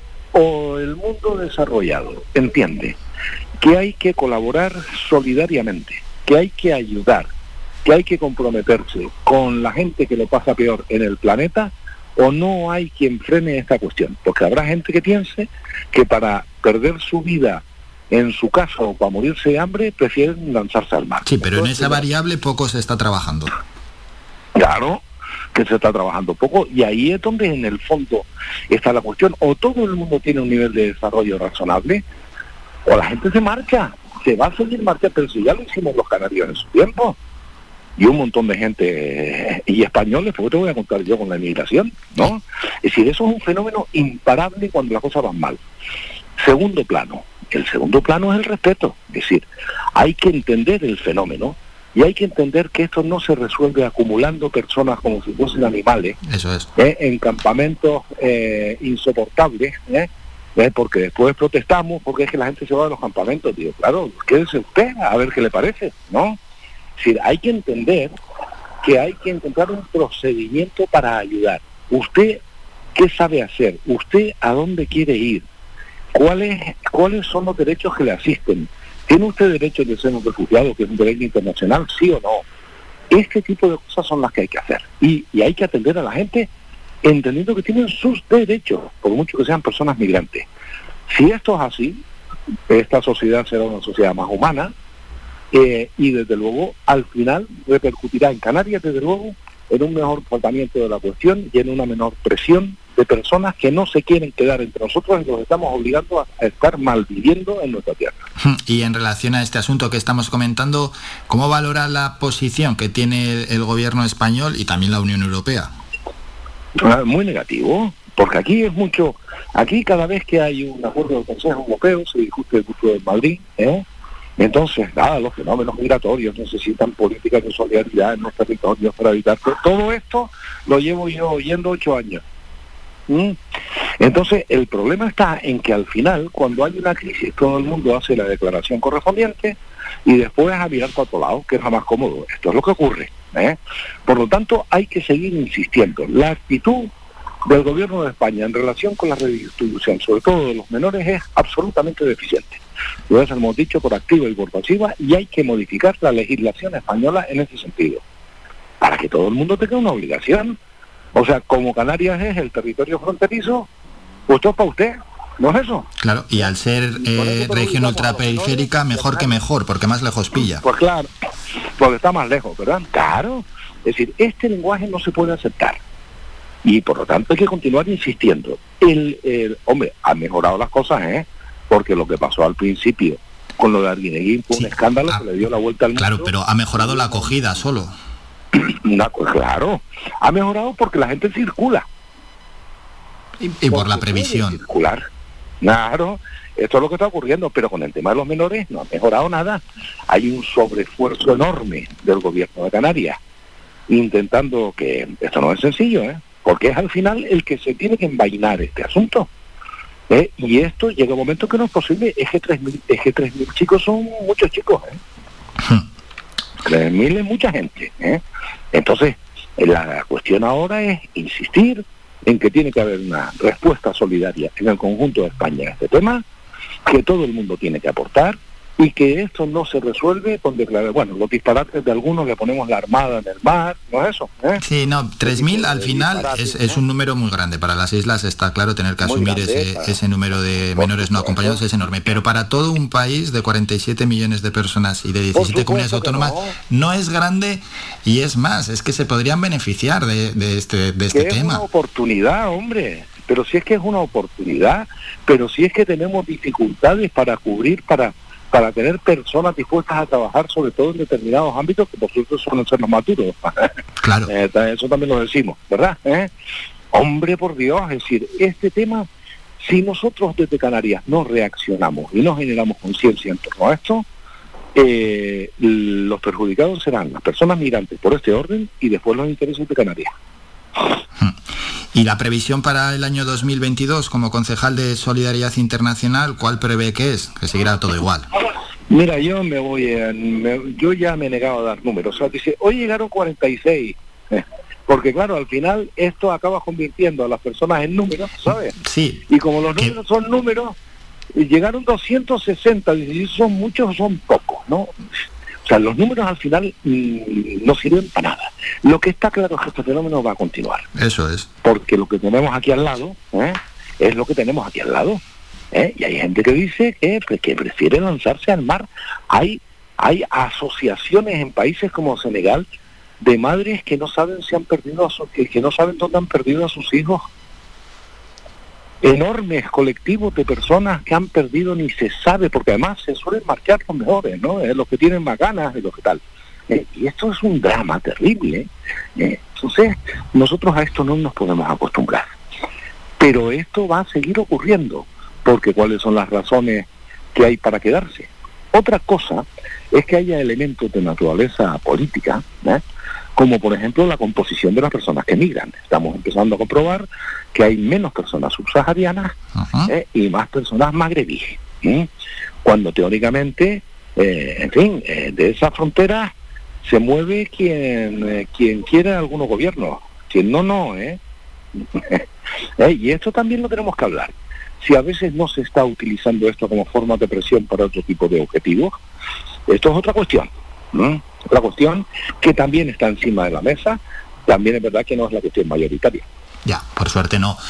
Pero, y además, el concepto que, que, a veces utilizamos, llegan, llegan a nuestras costas. En verdad, muchos no llegan, porque hay que ir a buscarlos, a cientos de kilómetros, que a veces decimos llegan, parece que llegan allí a, pues en este caso, a, nuestras costas, se bajan y, y, han llegado. No, no, no, no. Es que hay que ir a buscarlos a cientos de kilómetros a cientos de kilómetros y después están los que sencillamente, pero ¿cuánta gente ha muerto ahí, hombre? No se sabe, realmente es, muy difícil. Ya. Una cosa terrorífica, las estimaciones más, eh, más sensatas multiplican por no sé cuántos los casos conocidos. Cosa terrible, ¿eh? lo que está pasando en ese eh, eh, en este trozo de mar que nos, ha, que nos ha tocado vivir. Por lo tanto, yo creo que aunque lo fácil es la xenofobia, ya está bien de extranjeros que nos están invadiendo, este tipo de cosas, ¿no? Eh, algunos que opinan, pues vienen con su móvil y con, zapatillas de deporte de marca, digo, pero bueno, será posible. sí, claro, son multimillonarios que vienen de vacaciones, disfrazados, ¿no? Es decir, este tipo de disparates son los que no pueden ser, porque además son, son signos de inhumanidad, chicos de inhumanidad, de falta de, de, de, de, eso, de condición humana, de entender un poco y después hay que exigir soluciones. Hay que combatirlos, hay que combatirlos y no se puede normalizar. Eso es. Bueno, pues se va a conmemorar el Día Internacional del Migrante en Las Palmas de Gran Canaria. Pedro Quevedo, los actos son el viernes, día 17, siete y media, se inaugura un monolito, ¿no? Con una placa conmemorativa. Hacemos ahí un monolito, después pondremos ahí unos vídeos sobre unos programas que estamos haciendo, unos informativos solidarios con gente joven, con gente de los colegios, que tendría que ver tú la lección que le dan nuestros jóvenes a unos cuantos. ¿no? Tendrías que ver, ha sido fantástica la experiencia, cómo entienden los chicos y las chicas los problemas, y cómo reciben y cómo, en fin. Eh, y después pues habrá alguna alguna actuación para amenizar eso un poquito con las medidas de seguridad a tope, ya lo advierto, ¿eh? ¿Eh? porque aquí relajamientos no, por si acaso. Y nada, pues esperemos que con esto ayudar a crear un poquito de conciencia. Ojalá, ojalá, y en, ese, en eso se está trabajando lógicamente desde la Concejalía de Solidaridad Internacional con Pedro Quevedo, quien también es concejal de Empleo, Turismo, Desarrollo Local y otros cargos políticos. Hemos charlado. Pedro, muchas gracias por estos minutos. Un saludo, que vaya todo bien. Un placer, un placer. Gracias a ustedes. Visita nuestra página web www.radiofaikan.com y descubre las últimas noticias, entrevistas y novedades de nuestros programas, así como volver a escuchar tus programas favoritos en repetición. www.radiofaikan.com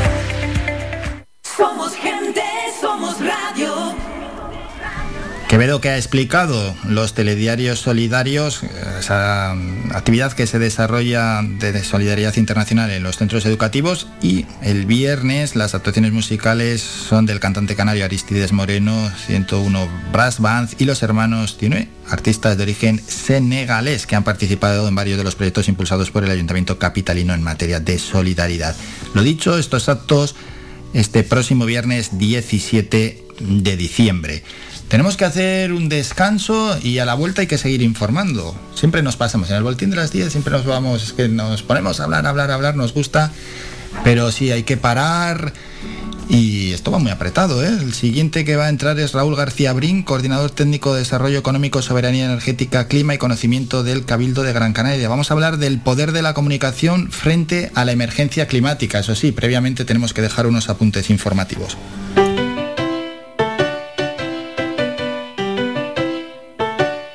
Estás escuchando Faikan Red de Emisoras Gran Canaria. Sintonízanos en Las Palmas 91.4. Faikan Red de Emisoras. Somos gente. Somos radio.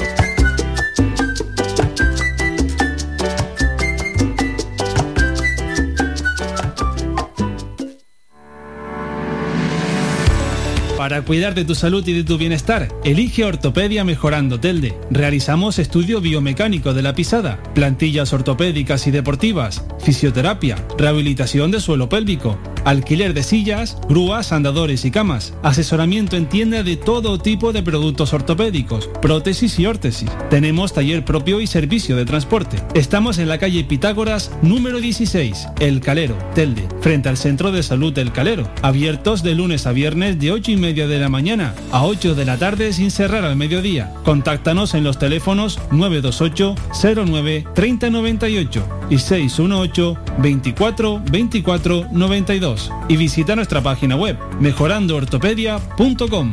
Ven a conocernos y con el código Mejorando Telde tendrás un 20% de descuento en todos nuestros servicios.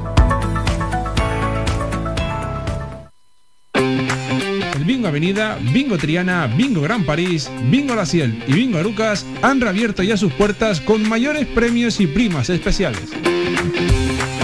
Vuelven con medidas de seguridad e higiene contra el COVID-19. Disponemos de aparcamiento vigilado y servicio de cafetería para nuestros clientes. Vende Bilingo y prueba suerte. Te esperamos.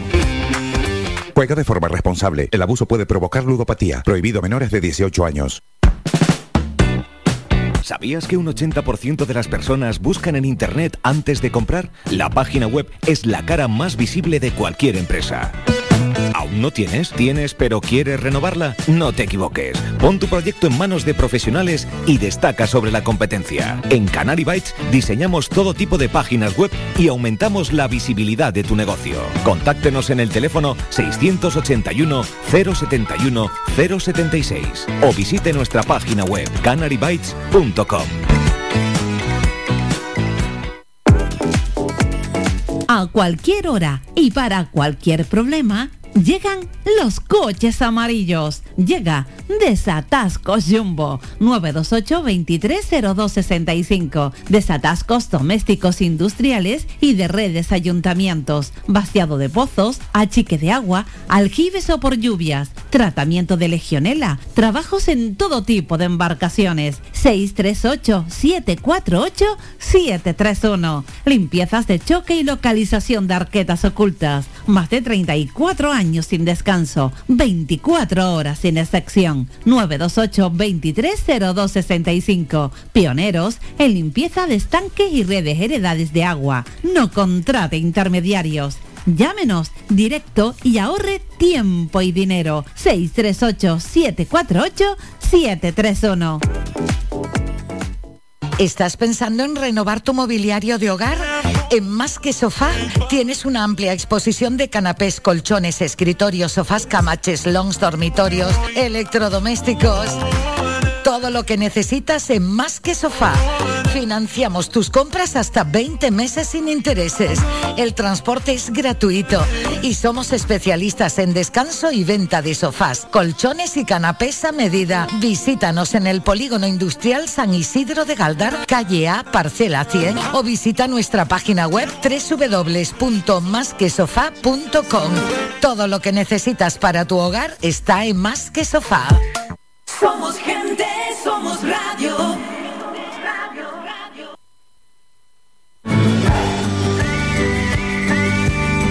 Escuchas Las Mañanas de Faicán con Álvaro Fernández. 928 70 75 25 es el teléfono que hay que marcar para entrar en directo y comentar el asunto que considere el oyente. Vamos al teléfono. Hola, buenos días. Buenos días. Eh, se busca perrito pincher miniatura, color marrón. Espera un segundo, un segundo. ¿Con, con quién hablamos? Con Gloria Betancourt, ¿Desde dónde nos llama Gloria? desde Pasito Blanco. Y, y cuéntenos, eh, ¿qué, qué se ha perdido? Eh, el sábado 11 de diciembre se me ha perdido mi mascota Bruno. Es un perrito marrón, es un pincher miniatura que está enfermo y necesita, requiere medicación urgente. Eh, les pido a la persona que lo haya visto o que lo tenga que por favor eh, me lo entregue. Estoy ofreciendo recompensa y por favor comunicarse urgente al teléfono 689-080808. El perrito tiene microchip. 689-080808, tiene lógicamente microchip. ¿Llevaba algún collar? No, no llevaba collar, se escapó y, y alguien lo ha cogido porque es un perrito muy pequeñito. Perro marrón, pincher miniatura, bueno, pues que se lo devuelvan a, a su dueña, Gloria, 689-080808. Eh, recompensa, no puede haber recompensa, lo tienen que devolver sí o sí. ¿Alguna pista por dónde le perdieron la pista al perro? Pues estaba dentro del recinto y a las siete y media de la noche fue la última vez en que los vigilantes lo vieron, eh, porque el perro estaba huidizo, estaba nervioso y allí transitaba gente que accedía a la playa, gente que estaba por allí transitando a esa hora, gente que salía y entraba del recinto y alguien eh, lo pudo coger en ese lugar, en el parque infantil. ¿Y en qué zona nos dijo, perdón? Del recinto, pero qué zona? Pasito Blanco. Vale. Pasito Blanco. Vale, vale. Bueno, pues a en ver el si... sur. A ver, ojalá ¿eh? podamos llevar a, a este pincher marrón, pincher miniatura, a su dueña Gloria, 689-080808, para cualquiera que pueda aportar una pista. Gloria, gracias por llamar, un saludo. Sí, muchísimas gracias. Un saludo. Es ese número, ¿eh? 928 70 75 25.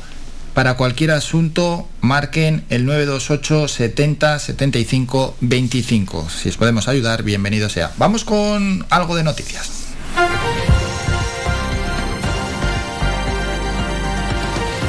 Noticias.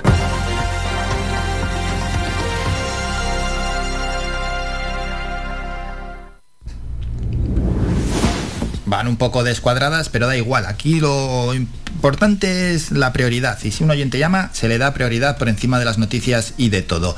Y es que la noticia es positiva. La señal del tremor volcánico que delata el movimiento de magma bajo el subsuelo lleva ya día y medio desaparecida en La Palma, algo que sucede por primera vez desde que comenzó la erupción el pasado 19 de septiembre. La emergencia volcánica está claramente atenuada, puesto que el cráter no emite lava, no hay señal del tremor desde la noche del lunes, no hay inflación del terreno y la sismicidad es baja, datos que mantienen a los científicos en situación de prudente espera. Escuchamos a Miguel Ángel Morcuende, portavoz del Comité Técnico del Plan de Emergencia Volcánica de Canarias.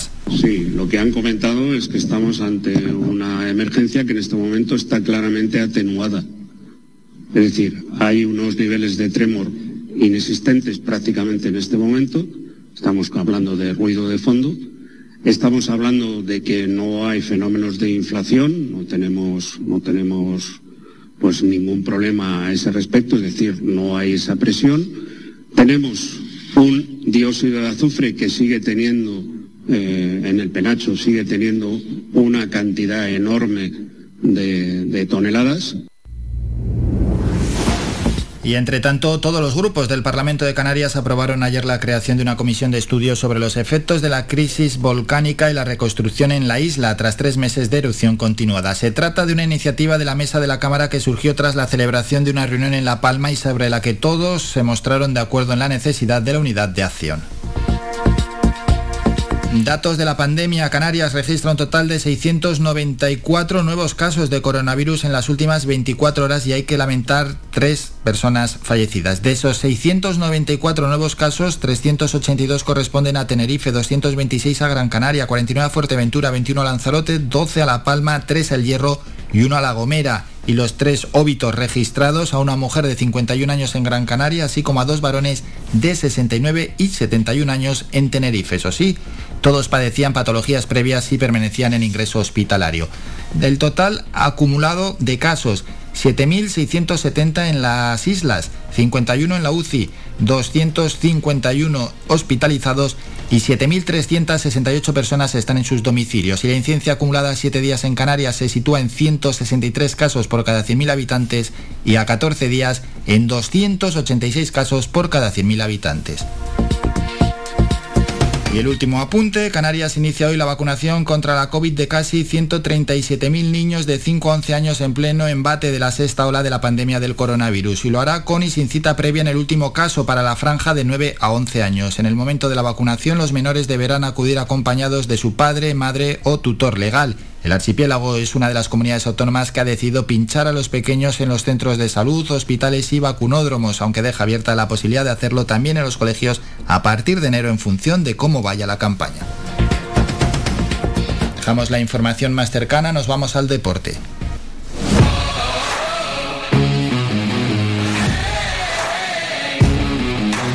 La actualidad deportiva.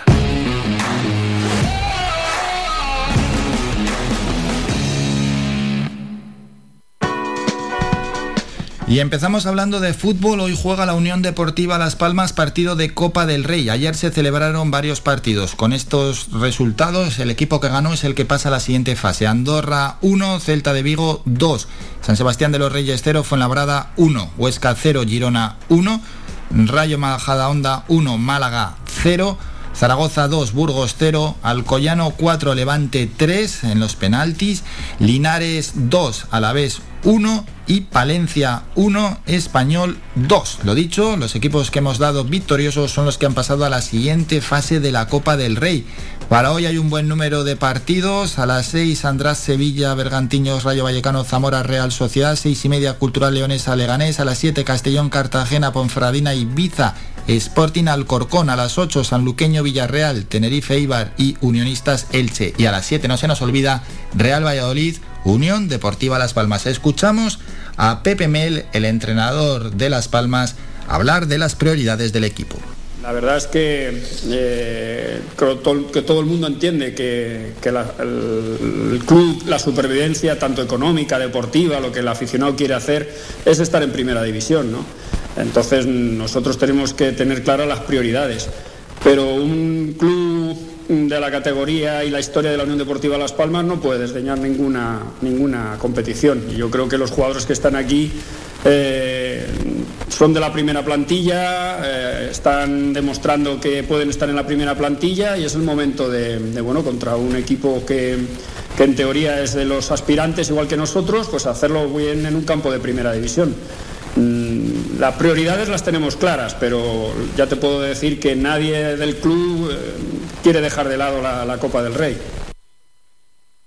Dejamos el fútbol y hablamos de baloncesto. Partido hoy del Club Baloncesto Gran Canaria. Antes repasamos los resultados de ayer con equipos españoles. En la Euroliga, Anadolus 87, Basconia 72, Estrellas Rojas 69, Barcelona 76 y Real Madrid 87, Alba de Berlín 64. En la Eurocup, donde estamos inmersos, estos resultados, Juventud 86, Levaloy 63 y Moraván Candorra 81.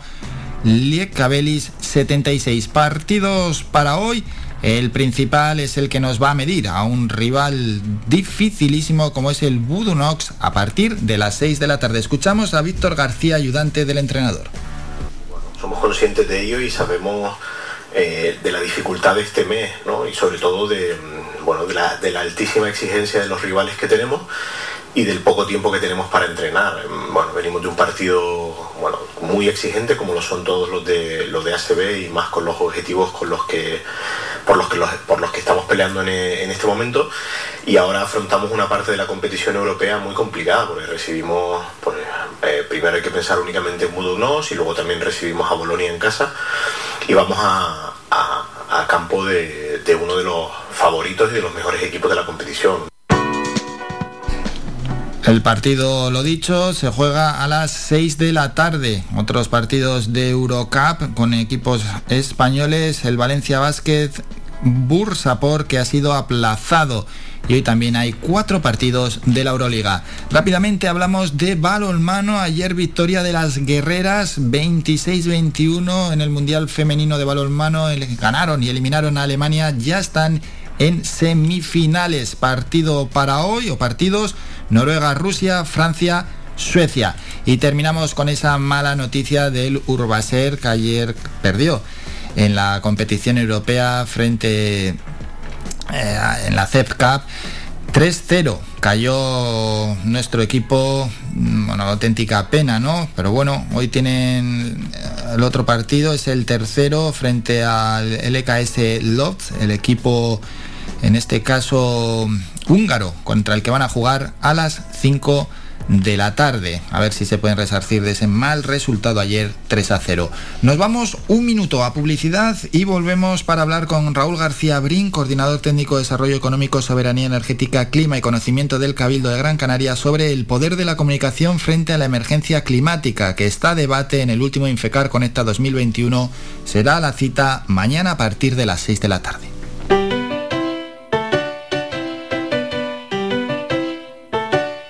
Estás escuchando Faikan Red de emisoras Gran Canaria. Sintonízanos en Las Palmas 91.4. Faikan Red de emisoras. Somos gente. Somos radio.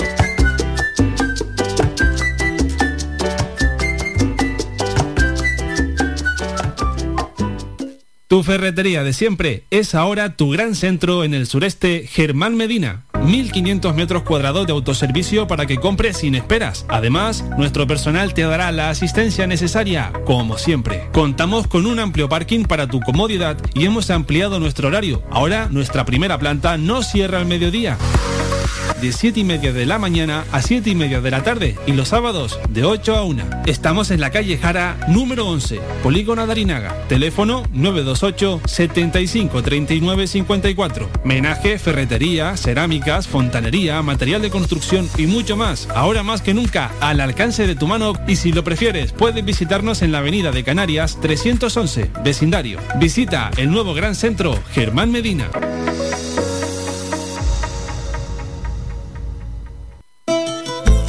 Ven al Guachinche en Agüimes. Disfruta de la terraza más grande del este de Gran Canaria, abierto de miércoles a domingo. El Guachinche en Agüimes, junto a la piscina municipal. Si aún no has probado nuestro bichillo lagunero, no tienes perdón de Dios. Especialistas en gastronomía antigua canaria. Ven al Guachinche a conocer el patrimonio canario a través de las recetas de Doña Luisa. Costillas con piña, papas negras, atún de romería y muchas deliciosas recetas más. Teléfonos para reservas 626 20 18 70 72. Recuerda, ahora el Coachincha en Agüime, junto a la piscina municipal. Disfruta de lo nuestro.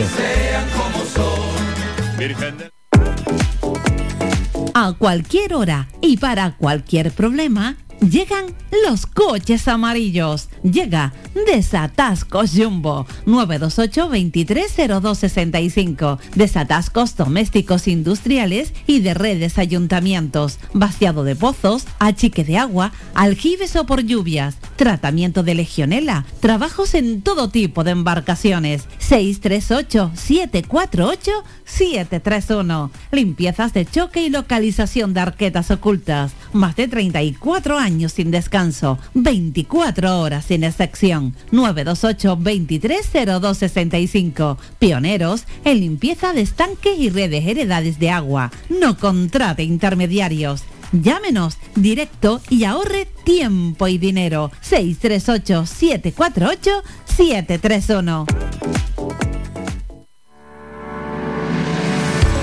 Para cuidar de tu salud y de tu bienestar, elige Ortopedia Mejorando Telde. Realizamos estudio biomecánico de la pisada, plantillas ortopédicas y deportivas, fisioterapia, rehabilitación de suelo pélvico, alquiler de sillas, grúas, andadores y camas, asesoramiento en tienda de todo tipo de productos ortopédicos, prótesis y órtesis. Tenemos taller propio y servicio de transporte. Estamos en la calle Pitágoras número 16, El Calero, Telde, frente al Centro de Salud del Calero, abiertos de lunes a viernes de 8 y media de la mañana a 8 de la tarde sin cerrar al mediodía. Contáctanos en los teléfonos 928 09 3098 y 618 24 24 92 y visita nuestra página web mejorandoortopedia.com.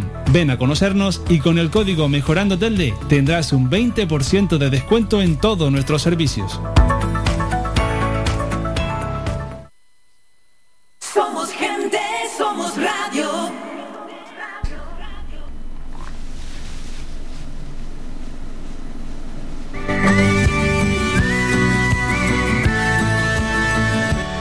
Bueno, vamos con más asuntos. El poder de la comunicación frente a la emergencia climática debate en el último Infecar Conecta de este 2021. La cita este jueves a partir de las 6 con asistencia presencial en Infecar, pero también por streaming. Y para hablar de la importancia ¿no? del poder de la comunicación frente a la emergencia climática, vamos a hablar de este asunto y lo va a presentar Raúl García Brin, coordinador técnico de Desarrollo Económico, Soberanía Energética, Clima y Conocimiento del Cabildo de Gran Canaria. Raúl, buenos días.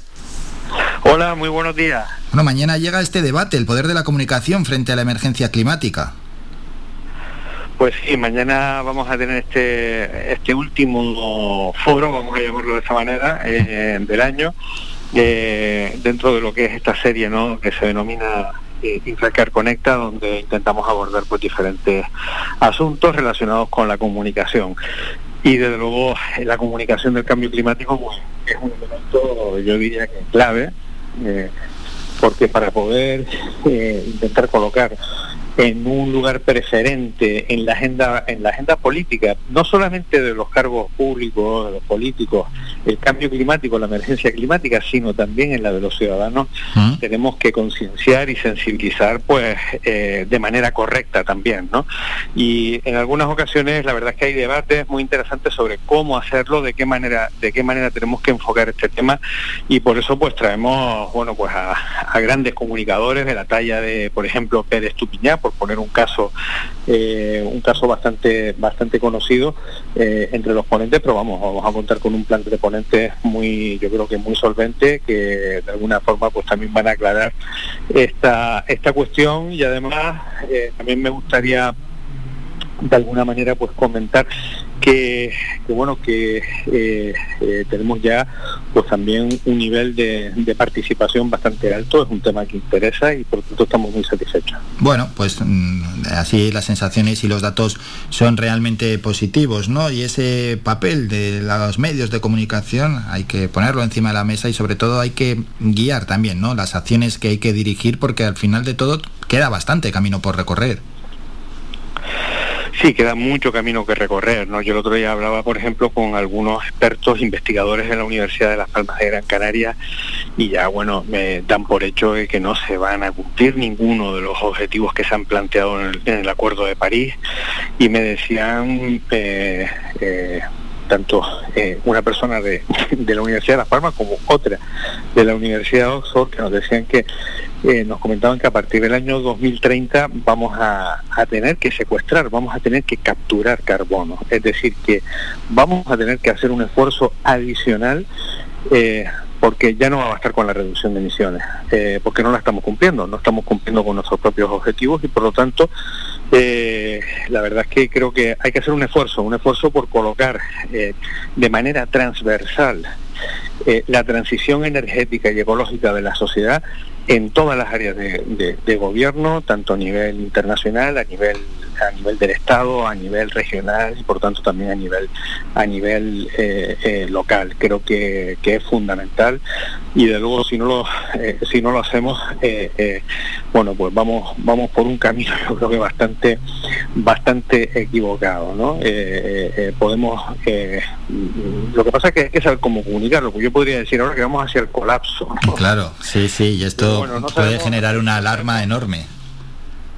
Efectivamente, pero la realidad, la realidad es que eh, eh, podría, tal y como vamos ahora mismo, mm, si continúa, si continúa el, el, nivel de emisiones al ritmo eh, actual eh, y con el crecimiento que estamos teniendo actualmente, mm, vamos camino pues, de una situación mm, bastante complicada, tanto para nosotros en las próximas décadas como para las generaciones venideras allá por el año 2100. Y creo que tenemos una responsabilidad intergeneracional. Yo sé que es complicado entender esto y que normalmente pues, una responsabilidad pues intenta aplicársela a sí mismo y a la generación con la que vive, ¿no? Pero, pero creo que tenemos que pensar, tenemos que ser también en ese sentido, pues yo creo que generosos y por tanto hacer esfuerzos también por, por por aquellos que nos van a suceder, ¿no? Eh, tanto en, las islas como en el planeta, y pensar que ellos también tienen derecho a, disfrutar de una vida, de una vida, pues no sé, una vida digna, una vida feliz y una vida con bienestar. Sí, y vivir en un planeta donde se pueda vivir, nunca mejor dicho. Y claro, estamos hablando no de la responsabilidad que tienen los gobiernos y la responsabilidad que tienen los ciudadanos. En este caso, los que nos están escuchando son ciudadanos individuales y hay que continuar, ¿no? Con esa concienciación. Sí que muchos los hábitos ya los tienen en cierta medida casi automatizados, ¿no? Y esos, esos hechos que, como actos cotidianos que hacen que por lo menos no se siga dañando tanto el planeta, bienvenidos son, aunque sean pequeños gestos, todo suma. Claro, claro, eh, son pequeños gestos pero que son muy importantes. Tenemos que cambiar nuestros hábitos y nuestras costumbres, por supuesto. Eh, pues yo por poner un ejemplo, eh, todos los años subimos la cantidad de, de, presupuesto que dedicamos, por ejemplo, a, a, la, a las subvenciones a la fotovoltaica. ¿Mm? Y, nos vemos deportados todos los años. Entonces, eh, es algo que, que, realmente también nos, nos, nos, sorprende y nos alegra, ¿no? Porque eso significa también que, que bueno, que cada vez hay un mayor nivel de sensibilización y que cada vez más ciudadanos, y a mí me gustaría decirlo, ayer salía en un comunicado de prensa, ¿no? Gran Canaria acumula la mitad del autoconsumo de fotovoltaica de toda Canarias o sea, de 25, de 25 megavatios que hay instalados en Canarias de autoconsumo, uh -huh. eh, prácticamente 12 y medio están, están en la isla de Gran Canaria. Y eso significa pues que hay, esta es una isla en la que hay un nivel de concienciación por parte tanto de las eh, de los ciudadanos, de las comunidades de vecinos, de las empresas, de las pymes, de las micropymes y de los autónomos, yo creo que es muy importante, ¿no? Nosotros acabamos ahora de conceder pues también eh, eh, pues para una veintena de instalaciones en micropymes, ¿no? Eh, subvenciones. Entonces, bueno, ahí vemos que, y son este tipo también de, de, actuaciones, ¿no? Pues como una planta fotovoltaica que tampoco supone ya porque han bajado muchísimo de precio y cada vez son más eficientes, hacen falta menos placas para producir la misma cantidad de energía, pues eh, bueno, hoy en día eh, es un esfuerzo no demasiado, vamos a decir que no muy gravoso desde el punto de vista económico y que, y que bueno, pues eh, tiene una serie de efectos ambientales, eh, una serie de efectos también eh, en la factura. Claro, eso le quería preguntar, Raúl, si, si realmente están concienciados o realmente también influye mucho el precio de la energía. Hombre, yo creo que, que hay un poco de todo, ¿no? hmm. eh, evidentemente, porque este nivel de, de, de interés en, en, en, la fotovoltaica ya lo llevamos viviendo desde, o sea, desde, desde, hace cuatro años. Todos los años tenemos que ampliar eh, los presupuestos porque porque vemos que nos que nos cuesta llegar ¿no? a todo el mundo. Y eso yo creo que es algo muy importante. Lo que sí hemos notado es que desde que se ha producido ese aumento de los precios de la luz pues eh, también eh, se ha producido pues una demanda. Quizás el aumento de la, de la demanda ha ido increciendo ha ido aumentando de una manera importante. Pero bueno son todos factores eh, mm, que bueno, este es un siglo XXI complicado, donde, donde vamos, vamos a tener que, que lidiar con, con, con diferentes problemáticas, una de ellas, desde luego, es la energética, y de luego el autoconsumo, es decir, el producir energía a- eh, eh, allí donde se consume es, desde luego, es la energía kilómetro cero, es la mejor de todas, es la que no hay que transportar, no hay pérdidas eh, por el transporte, eh, sabemos todos que hay, que hay pérdidas, eh, se aprovecha completamente, da más estabilidad a un sistema frágil de- de, eh, como es el de una isla, ¿eh? donde es más probable que se produzca un cero energético, un apagón, que a lo mejor en la península. Y bueno, todo eso yo creo que, que son elementos, ventajas que tenemos que tener en cuenta. Bueno, pues bienvenida sea por esa parte eh, que haya aumentado el autoconsumo. Y aquí estamos, eh, hablando del poder de la comunicación frente a la emergencia climática y que desde el Cabildo, ¿no? Pues eh, hacen diferentes campañas también para concienciar a la ciudadanía que los pequeños gestos cuentan. Cu- cu- Claro que cuentan porque hay mucho que dice, bueno, si yo porque recicle, porque yo haga eso no vale para nada, o yo que, que gaste menos luz en mi casa no vale para nada, o que cierre un poquito antes el grifo no vale para nada. Si, si solo es poner ejemplos, Raúl. Una botella, de- mira qué ejemplo, es un ejemplo tonto, porque una botella de plástico que reciclemos al día, que reciclamos mucho más, ¿no? Por persona, solo una, teniendo en cuenta que somos dos millones aquí en las islas, estamos hablando, pero que luego es mucho más, claro, que ya estamos hablando de si cada uno recicla, en ese caso, ¿no? Dos millones de botellas, las ponemos todas juntas y vemos lo que ocupan. Bueno, pues así, claro, por miles y miles y miles de casos que podemos hacer a diario. Efectivamente, ¿no? Y yo creo que cada gesto, eh, hay un refrán que a mí me encanta que dice que, que bueno, ¿no? Que, que un grano de un grano no hace granero, pero ayuda al compañero, ¿no? Eso es. Creo que, que efectivamente, efectivamente, eh, estamos hablando pues de pequeñas acciones, pero que efectivamente sumadas unas con otras, pues, eh, pues suponen, suponen muchísimo, ¿no?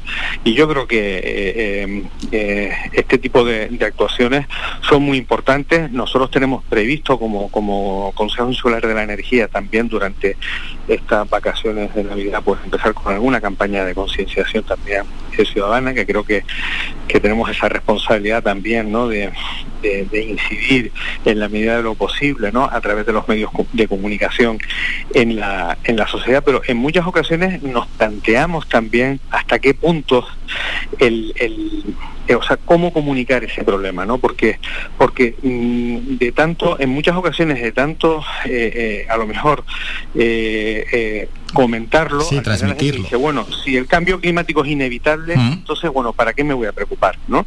Entonces, eh, hay que saber buscar la medida justa para, para también para, para, para concienciar, pero al mismo tiempo lograr que la gente eh, que la gente vea también que hay una salida, que eh, hay una posibilidad y que por lo tanto si todos colaboramos, pues vamos a poder eh, eh, sacar adelante también esos objetivos eh, tan importantes de, reducción de, gases de efecto invernadero, ¿no? Mm. Y claro, la- esa responsabilidad también de los medios de comunicación, o de, incluso desde la administración, ¿no? De lanzar esos mensajes. Mm, Estamos hablando del cambio climático, que a día de hoy ya incluso se llega a decir que es inevitable. Hace nada se decía, incluso se negaba que había cambio climático. Hemos dado un salto enorme de negarlo a inevitable. Entre medias, Raúl, también hay que evitar y combatir los bulos que, tantas veces y que en tantos ámbitos se lanzan y también en relación con el medio ambiente se siguen lanzando bulos y bulos que calan muy fácil en la sociedad. Sí, sí, sí. Vivimos en un mundo donde donde las fake news, ¿no? Las- Estas noticias falsas eh, campan por su respeto. Mm, en muchas ocasiones uno no sabe muy bien por qué. Eh, el alarmismo eh, se ha convertido también en, en, bueno, pues en una incluso por parte de los medios de comunicación, ¿no? Yo recuerdo que el otro- el otro día le hacían una entrevista en una cadena de radio al presidente de una eléctrica y le preguntaban por la variante Omicron, ¿no? De, de- y dice, mire, yo soy presidente de una gran eléctrica. No me pregunte usted de mí cuáles van a ser las consecuencias de un virus porque no soy experto en la materia. pero parece que efectivamente todos podemos opinar y además eh, mientras más radical sea esa opinión, eh, mientras en muchas ocasiones más se falta el respeto, eh, menos se dialogue y más se grite, pues mejor, ¿no? Y yo creo que, que tenemos que evitar, tenemos que evitar ese, ese tipo de planteamientos, ¿no? Pero desgraciadamente las redes pues están contribuyendo a que a que a que se expandan este tipo de este tipo de noticias falsas y yo creo que ahí sí que tenemos que hacer un esfuerzo estar bien alineados las instituciones y los medios de comunicación más allá de, incluso yo diría entre las instituciones públicas más allá de que podamos estar pues unos en un partido político otros en otro no pero yo creo que al final más allá de las, hay, hay valores que están por encima no desde mi punto de vista de las ideologías políticas, ¿no? Y ahí tenemos que remar todos en la misma dirección, incluidos los medios de comunicación, eh, para transmitir aquello que, que, está basado en datos y en evidencias, en estudios, eh, y que realmente respondan a una a una investigación, que respondan realmente a... Entonces, cuando estamos hablando de cambio climático, eh, yo recuerdo que la primera charla que di sobre cambio climático fue en la Universidad de Verano de Las Palomas en el año 2000, 2003. Vale, hace ya mucho tiempo. Sí, sí, sí. Y, y, recuerdo recuerdo que en esa época todavía había bastante gente que ponía en duda ¿no? la realidad del cambio climático. Bastante. Eh, a pesar de que ya en esa época, en esa época eh, eh, estamos hablando de que había un consenso científico del 95%. Ya, ya, pero bueno, tuvimos hasta un pre, tuvimos hasta un presidente del gobierno que llegó a decir en una charla no, es que a mí me ha dicho un familiar que lo del cambio climático, si yo lo llega a decir un presidente del gobierno, pues hombre, al final había gente que lo negaba. Claro, y aparte de eso, eh, es que a mí me parece muy responsable por parte de, de quien sea, ¿eh? y me da igual el partido político, hablar de un familiar.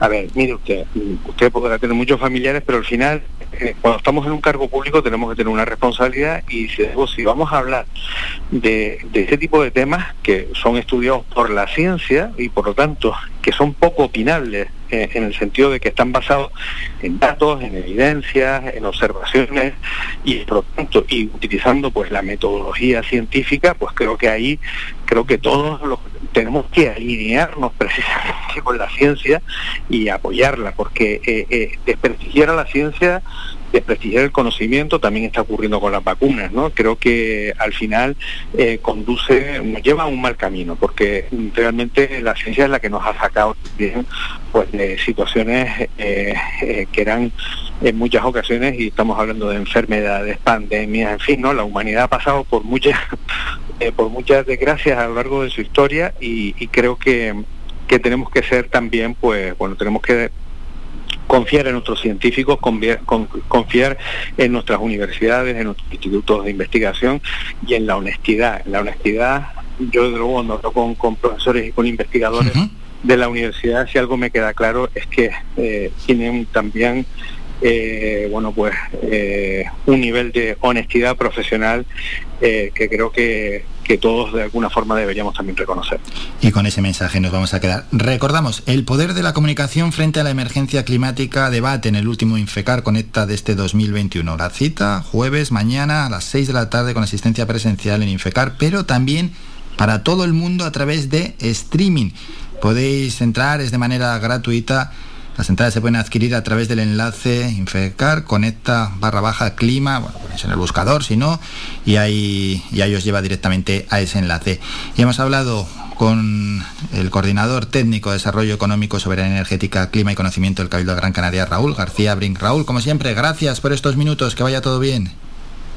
Muchísimas gracias, un placer. Faikan, red de emisoras. Somos gente, somos radio.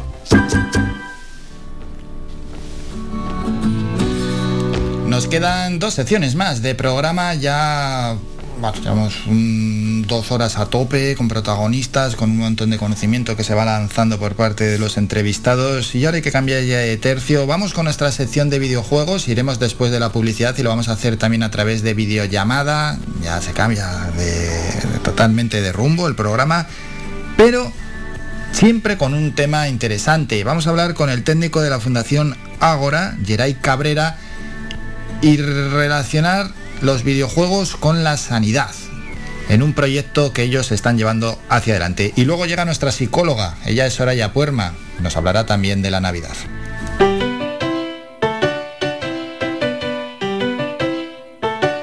Estás escuchando Faikan Red de Emisoras Gran Canaria. Sintonízanos en Las Palmas 91.4. Faikan Red de Emisoras. Somos gente. Somos radio.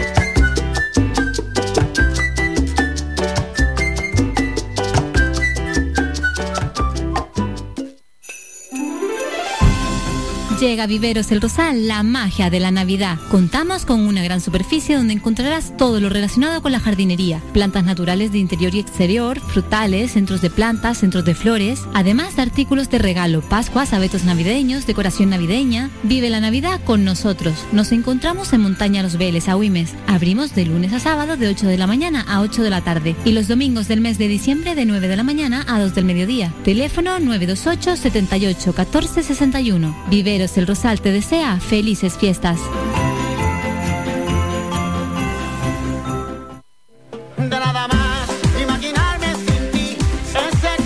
Restaurante Mi Niño abre sus puertas de lunes a viernes de las 7 de la mañana a 6 de la tarde. Le ofrecemos desayunos, menús variados caseros a precios asequibles. Disponemos además amplios salones para cualquier tipo de celebraciones. Infórmate o haga su reserva al 928 700602. Restaurante Mi Niño. Visítanos, estamos en la calle Los Peregrinos, Polino Industrial El Goro Telde. Parking gratuito y fácil conexión con la autopista Gran Canaria 1. Te esperamos en el restaurante Mi Niño.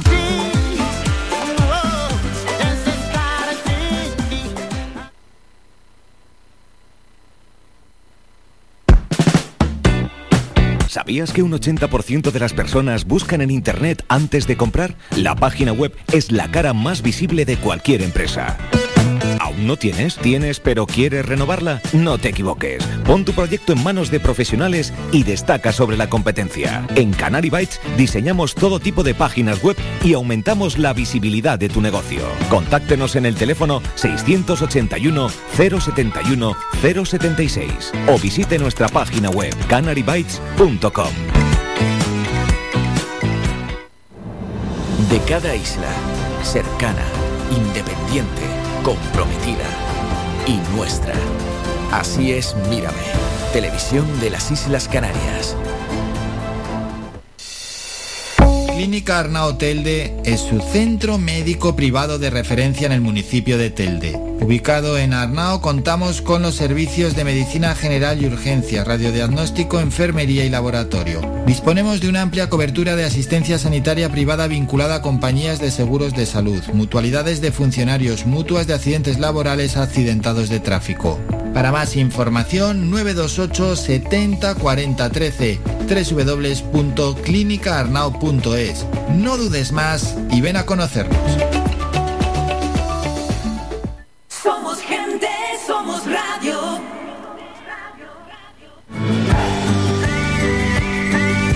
Escuchas Las Mañanas de Faicán con Álvaro Fernández.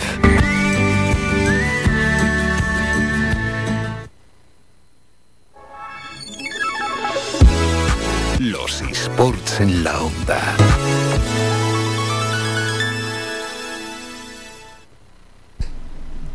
Y llega la sección Los eSport en la onda de la mano de eSport Talent Canarias y hoy tenemos un nuevo protagonista, él es Geray Cabrera. Geray, buenos días. Buenos días. ¿Qué tal? ¿Cómo va todo, Geray? Pues aquí en el hospital. Primero disculparme porque igual hay algún corte de conexión. Ya sabes que los hospitales son centros con, con información muy sensible y la seguridad aquí es tanta que a veces hasta para hacer una videoconferencia es complicado. Vamos a ver, ¿eh? aquí las instalaciones del propio hospital. Sí, de momento la cosa va bien, a ver si no tenemos ahí interrupciones, pero de momento se escucha, se escucha bien. Vamos, vamos con ello. Geray es técnico de la Fundación Ágora. Antes de nada hay que presentar la Fundación Geray. Pues mira, la fundación es una entidad, pues una fundación sin ánimo de lucro que básicamente se encarga de la, de la formación y educación sanitaria, ¿vale? Es un montón de proyectos y entre ellos, por ejemplo, está la formación mediante tecnología, que tiene mucha relación que ver con, con esto de los eSports, eh, de todos los residentes de, de- de Canarias, ¿vale? Todos los- sobre todo la parte quirúrgica, ¿no? De hecho, no sé si ahora aquí podemos ver, no sé si se ve por aquí, a ver, sí, una rodilla, ¿no? Se ve una rodilla que es para entrenamiento, por ejemplo, de técnicas de artroscopia, ¿no? Ah, qué bueno, qué bueno. Porque ahora hay que ir profundizando ¿eh? en todo eso y la Fundación Ágora que también realiza otro tipo de proyectos, ¿verdad? Correcto. Como uno que les contaremos ahora que está muy, muy relacionado con el tema del eSport. Mm. Bueno, y la fundación, seguir profundizando un poco y vamos ya con los temas. Eh, me imagino que trabajáis un buen número de profesionales allí de diferentes ámbitos. Sí, hombre, la parte interesante es que estamos los técnicos y la parte más clínica, ¿no? O sea, hacemos colaboraciones siempre intensas desde hace mucho tiempo, desde antes de llegar yo incluso, eh, principalmente gracias al, profesor Mainar, que fue un pionero en técnicas de mínima invasión. Eso en de abrirte en canal, te hacen unas pequeñas incisiones y, meten una camarita y operan mirando la pantalla, ¿no? Que también, te digo, tiene mucha relación con esto de los videojuegos porque realmente la sensación de la profundidad, del 3D, todo eso se entrena, ¿no? Eso es, ¿y cómo ayuda eh, la tecnología en esos ámbitos? Eh, eh, bueno, en este caso el profesor Mainar ya colaboraba de, antes con, ingenieros y un poco nos ha abierto la puerta para, hacer esto que estamos haciendo, que es la formación sanitaria. Eh, utilizamos todo tipo de tecnologías, distintas técnicas y básicamente eh, con ápticos podemos hacer entrenamiento desde una operación hasta, te digo, operar una rodilla o todo siempre simulado y sin, sin ningún peligro de dañar a alguien, ¿no? Pues eh, es en otro campo, ¿verdad? En este caso en el de la medicina, donde las nuevas tecnologías están ayudando a poder practicar sin tener que practicar directamente sobre personas, que esto ya de por sí es un avance, hombre, y en otros campos, ¿no? Y en otros trabajos que se sigue, ¿no? Realizando esas prácticas, pero que no son tan tan arriesgadas, podemos decir, si no hay una práctica adecuada. Siempre pongo el ejemplo del piloto de avión, ¿no? Un piloto de avión, antes de pilotar un avión de verdad, hace obligatoriamente un montón de horas de simulación, ¿no? En cambio, en la, en la cirugía, por ejemplo, todavía no es obligatorio. Eh, vamos camino de ello y ahora mismo sí que por ley es obligatorio tener este, un centro como este donde tengan esta mm, disponibilidad de tecnología, ¿no? O sea, poquito a poco creemos que el futuro va por aquí y que tendrán que entrenar una y otra vez con, con equipamiento. Bueno, ¿y con quién, con quién trabajáis en la Fundación Ágora? ¿Con quién trabajamos? Pues básicamente eh, colaboramos con el Servicio Canario de la Salud y damos la formación dentro de los programas de, de MIR, de Médico Interno de Residente. ¿no? Colaboramos con, con cualquier persona que esté dentro del sector, desde la parte más industrial, de desarrollo de dispositivos, desde universidades para temas de formación, con empresas tecnológicas de, por ejemplo, realidad virtual para hacer aplicaciones dedicadas a la docencia sanitaria. Digamos que tenemos una- un amplio abanico. Mm, La realidad virtual, que es otro de los apartados que hemos tocado aquí en esta sección y que, bueno, Geray también va avanzando. Sí, sí, sí. De hecho, en- tenemos en su momento, por ejemplo, eso que comenté de, de operar de forma mínimamente invasiva dentro de una cámara. No es lo mismo aprender la anatomía desde fuera, como un libro, como siempre, perfectamente frontal, ¿no? A luego verla dentro y, amor, las cosas están, lo que ver arriba ahora es abajo, ¿no? Y, y la visualización es distinta. Y, y teníamos un proyecto muy interesante que, que de hecho se está aplicando eh, como proyecto formativo innovador en, en la Universidad de Las Palmas, que es a través de una aplicación que se llama AnatomView, que colaboramos nosotros en el desarrollo, que es con través de las gafas, viajas por dentro del cuerpo, como era hace una vez el cuerpo Ah, humano. sí, sí, sí, aquellos ¿vale? dibujos. Por, por- por dentro, ¿vale? Básicamente eh, ves lo que sería la cámara, ¿no? Eres tú la cámara y aprendes la anatomía desde dentro. Qué bueno eso, ¿eh? Sí, sí. Sí, muy interesante y muy útil, la verdad. Ya, y muy útil y que es- es- no hay ninguna manera mejor posiblemente de verlo y de profundizar. No se me ocurre ninguna otra manera que, que pueda ser más, más real. Es imposible, claro, hemos puesto el, el caso de un libro, pero hay un universo entre medias. Sí, sí, bueno, antes, bueno, había, antes había una especie de, de- de libros que se plegaban y ibas viendo las distintas capas del cuerpo, ¿no? Esto digamos que es un avance mucho mayor porque otro interactúas, siglo. ¿no? Es otro, Interactúas, mm, sí. otro siglo, vamos, totalmente diferente. Es un, es un universo, vamos, eh, no tiene nada que ver una cosa con la otra. Buah, qué, qué salto tan grande. Vamos a comentar ya, Geray, eh, los proyectos que quieras destacar y para mostrárselo también a los oyentes. Bueno, eh, yo creo que el, el principal que tiene que ver directamente con los eSports, en este caso nosotros lo llamamos tecnologías de entretenimiento deportivo, ¿no? Eh, como les decía, existe una relación muy intensa entre videojuegos y sanidad, eh, desde sacarnos el carnet de conducir, en el que estamos ya utilizando una especie de juego para medir nuestras facultades mentales y físicas para ver si somos aptos de poder manejar un vehículo, hasta cosas más complicadas como, por ejemplo, la rehabilitación de las fobias, del miedo, miedo a volar o, o rehabilitación. ¿no? En este caso, el proyecto nuestro lo que pretende es demostrar que la tecnología no es ni buena ni mala, sino que lo importante es su aplicación.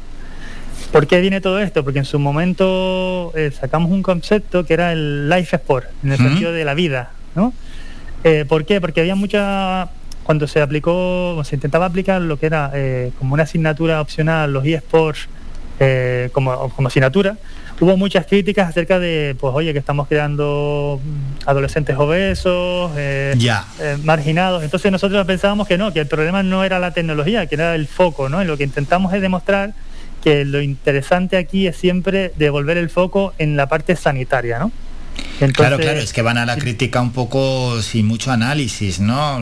Relacionar los videojuegos única y exclusivamente con la obesidad, cuando entran en juego muchos más factores, desde lo que esté comiendo esa persona hasta poder realizar actividad física que con los esports se realiza, ¿no? Pero bueno, puede, aparte de practicar en esports, también puede eh, realizar otro tipo de actividad física.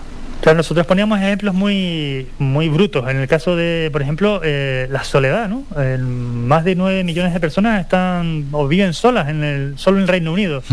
Entonces, como es un fenómeno que no distingue de edades y además eh, suele afectar mucho a las personas mayores, Sí. eh, hay estudios que dicen que es un problema de infelicidad y, y básicamente provoca bastante mortalidad. El caso de Hombre, etcétera, ¿no? y- al final nosotros decíamos que la, la salud mental era importante y que en este caso esta tecnología puede, puede ayudar. O incluso con los discapacitados. Es decir, si tú, por ejemplo, tienes una lesión, eh, ya no puedes hacer deporte. No, lo que puedes hacer es rehabilitación, puedes de momento viajar, puedes conectar, puedes hacer todo desde el sitio donde estés. O, por ejemplo, nos vamos a montar un polideportivo al lado de cada casa. Claro, sí, Entonces, y una rehabilitación un que puede ser un de- poco más dinámica y un poco más que apetezca. Una rehabilitación, que las rehabilitaciones que se hacen al uso que a veces son un poco tediosas. Correcto, correcto. Entonces al final darle todo, o sea, la tecnología como estamos empeñados en demostrar, eh, no es mala ni es buena. ¿vale? La aplicación es lo importante, ¿no? Eso es, cómo se utilice. Correcto. Entonces al final el objetivo que teníamos nosotros con, con el proyecto en sí era eh, queríamos hacer una, porque nosotros ya, ya habíamos hecho, o sea, ya habíamos lanzado lo que era el, el- el concepto del Life Sport un poco para devolver el foco en, en la parte sanitaria, ¿no? Pero queríamos un poco ir un paso más allá y demostrarlo científicamente, es decir, hacer un estudio que nos permita validar esos beneficios de forma científica.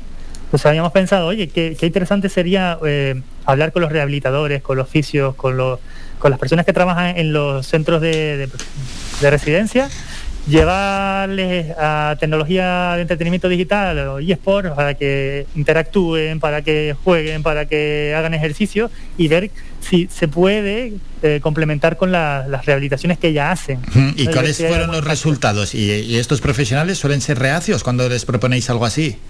Que va todo lo contrario, siempre están buscando soluciones nuevas. eh, a- a ver, es que al final la tecnología te, te abre vías y oportunidades, ¿no? Y lo que pretenden ellos siempre es que si va en favor de los usuarios, ¿por qué no? Claro, claro, claro, claro, claro. No, a veces porque, bueno, hay profesionales que les cuesta un poquito reciclarse, no quieren cambiar la metodología que llevan utilizando durante muchos años, pues pueden ser reacios, pero vamos, que lo normal. Bueno, pero yo pienso que es más un problema de, de que no se les explica bien. ¿No? Ah, sí. Eh, sí, yo creo que es un problema que no se les explica bien. Si tú eh, se lo explicas el concepto de que es un complemento, que al final es una herramienta, que no es un sustituto de nada, sino una herramienta, yo creo que lo entienden mejor. y, y entonces dicen, ah, vale, yo tengo, igual que tengo instrumental para hacer determinadas cosas, pues ¿por qué no? Bueno, y los resultados en los campos en los que estáis trabajando sí los estáis viendo positivos, ¿no? Sí, de momento eh, este proyecto es tan tan nuevo que, que estamos todavía en la fase de desarrollo, o sea, de planificación de- del estudio. ¿no? Ujú. O sea, ya tenemos localizados, gracias a colaboraciones con, con la Cátedra de Tecnologías Médicas de la Universidad de Las Palmas, con eSport Talent, con distintas residencias. Queremos utilizar una residencia donde aplicar esta tecnología a través de un grupo de voluntariado que digamos que serían las personas que facilitarían la, in- la implementación de la tecnología y otro centro en el que siguieran haciendo lo que hacen siempre y, y entonces hacer una especie de, de comparativo ¿no? y entonces ahí sí que podríamos ver si hay alguna alguna modificación de hecho hay estudios internacionales que sí que demuestran ya algunos algunos cambios positivos ¿no? Mm, Sí, sí, sí, sí. Verlo también y entrevistando, por supuesto, a los usuarios y que ellos os transmitan cuáles han sido sus sensaciones. Sí, sí, de hecho el, el proyecto contempla una formación previa, porque claro, es que uno de los fallos principales siempre es meter tecnología sin enseñar primero. Entonces no se le saca todo el partido o no lo entienden bien y al final eh, hay confusión. Y al final lo que tenemos que hacer es que sea todo eh, fácil y que lo Eso es. entiendan.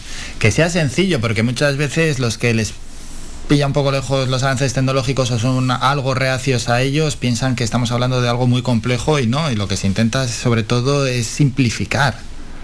Sí, sí, no, de hecho yo creo que cuando, cuando rompes la barrera entre el miedo al desconocimiento, eh, todos son facilidades, ¿no? De hecho decía, ay, que puedo conectar ahora con mi prima que está en Roma y puedo jugar un partido de tenis. O sea, eh, bueno. me parece, me parece espectacular, ¿no? Yo creo que a cualquiera le, le haría ilusión, ¿no? Sí, sí, sí, sí. Bueno, Yeray, y antes de despedirnos, ¿algún apunte más que nos quieras dejar de cara a futuro? ¿Por dónde crees que puede ir los próximos años, no? En cuanto a los avances en todos estos aspectos. Hombre, la verdad que ahora con lo del Facebook o Meta, eh, soy con el metaverso este, la verdad que tengo, tengo mis dudas existenciales, pero la verdad que no sé por dónde va a ir el camino, no tengo, o sea, no tengo una varita mágica ni una bola de cristal, pero sí que veo que, que al final el concepto de eSport tiene que, que ampliarse y que al final tiene que ir por la vía en la que no es solo jugar, eh, Ujú. puede ser convertirse en una profesión, eh, puede convertirse en una herramienta interesantísima para problemas de salud, problemas mentales, rehabilitaciones, y al final creo que la lucha en la que estamos nosotros de ir dando a conocer las ventajas positivas de esto y que no vamos a crear niños obesos ni niños más desarraigados o más que, que están encerrados en su habitación, creo que es la parte importante a, a conseguir. Y ya para despedirnos, un, un apunte que me ha gustado lo que has comentado del carnet de conducir. Pues que en las, en la- hombre, no sé hasta qué punto puede ser disponible, ¿no? En las autoescuelas, pero también puede ser un buen avance. Hombre, lo, lo Sí, sí. suyo es salir a la calle con el coche, lógicamente, pero si se si se tiene un dispositivo previo a salir con el coche a la calle, Claro, en vez de utilizar este que tienen ahora, que son como dos manivelas que tienen que ir por el caminito. Eso de eh, que. Pero si fui, perdón que te corte, porque fui. Es que me tocaba renovar el carnet de conducir. eh, el mes pasado, fue a finales del mes pasado de noviembre, fui a renovar el carnet de conducir y es el mismo sistema que hace 20 años, o 30 o 40, pero ¿qué era eso? Eh, lo de conducir las bolas y luego la otra que pasa así por un sitio y tienes que acertar más o menos cuándo saldría en el... Hombre, la, la verdad, so- son, son antiguos, pero cumplen la función sí, que- para la que están destinados. Ahora bien, que ya, se ya, podría, sí, sí, pero, podría- pero mis, setenta y pico euros que me costó también, ¿eh? Ojo, que estamos hablando de algo que tiene 50 años y no es gratis, que me cobraron un pastizal por renovar el... Sí que muchos es impuesto, está claro que muchos es impuestos, pero también una parte importante se la queda el centro donde renové el carnet de conducir, y que no es nada barato sí. por hacer allí Hombre. una prueba que se lleva haciendo décadas. Que no que viendo no- compañeros, Sí. mira, viendo compañeros míos que tienen simuladores de, de conducción con volantes, pedales y todo eh, espectaculares, eh, sí que igual podría actualizarse un poco, ¿no? y, y, por ejemplo, no digo tanto para la- el examen eh, o la evaluación mental o, fí- o física, sino más bien para el tema de las prácticas, ¿no? Porque Eso, claro, tú eso, la primera eso, vez que claro, coges claro. un coche ya, ya físicamente eres un peligro, ¿no? Si no sabes conducir. Si no has salido a conducir nunca, que lógicamente no has tenido que conducir nunca sin carnet, ¿no? Correcto. Pero lanzarte, lanzarte a la carretera, hay gente que tiene auténtico miedo a, a ponerse al volante. Mm, Ya cuando tiene el carnet de conducir, no me quiero imaginar la primera vez que sale a conducir. Bueno, oye, puede ser una ayuda. Hemos puesto un ejemplo en este caso, que es el carnet de conducir, pero es que se pueden poner cientos de ejemplos. Cientos, cientos, se ven Mm. cientos. sí. Eso es. Yeray, como siempre, a todos los que pasan por esta sección, gracias por haber participado, un enorme placer y las puertas están abiertas para seguir hablando de estos y de muchos más temas. Yeray, gracias por estos minutos, un saludo, que vaya todo bien. Gracias a ustedes. Chao.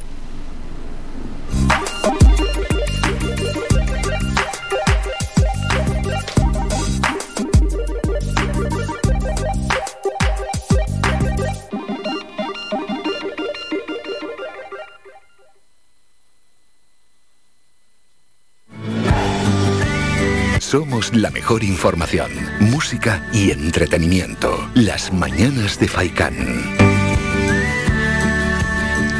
No, y es que lo del carnet de conducir me ha venido a la, a la mente justo porque, oye, es que renovar el carnet de conducir no es que sea barato, setenta y pico euros. Hace unas semanas que tuve que pagar Y al final, ¿qué estás haciendo ahí? Rellenar unos datos y esas dos pruebas que son las mismas que se hacen décadas atrás. Que bien, que está muy bien porque se pasan y se pasan fácil. No tampoco hace falta que te prueban eh, pruebas que son imposibles, pero a lo que me voy es al dinero que cuesta. Las pruebas son las que son. Pero que haya que pagar 74 euros, me parece que me costó renovar el carnet de conducir. Vale, una parte es en, impuestos, una parte importante, la otra no. Otra se la lleva el centro en cuestión. Y es rellenar unos datos y esas dos pruebas. La crítica es el precio, ¿eh? no el procedimiento, que es el mismo que hace décadas.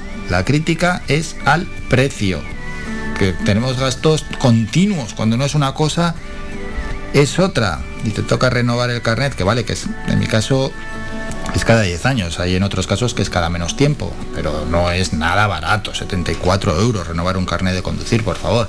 Vamos a hacer un. El que quiera opinar sobre este asunto, ya saben, el programa está abierto, todo el mundo. El que, diga, pues no, que cobren 500 euros, pues puede llamar y decirlo. ¿Por qué no? 928 70 75 25 o un WhatsApp al 656 60 96 92. Breve descanso, volvemos con un poquito de información y luego con nuestra psicóloga Soraya Puerma.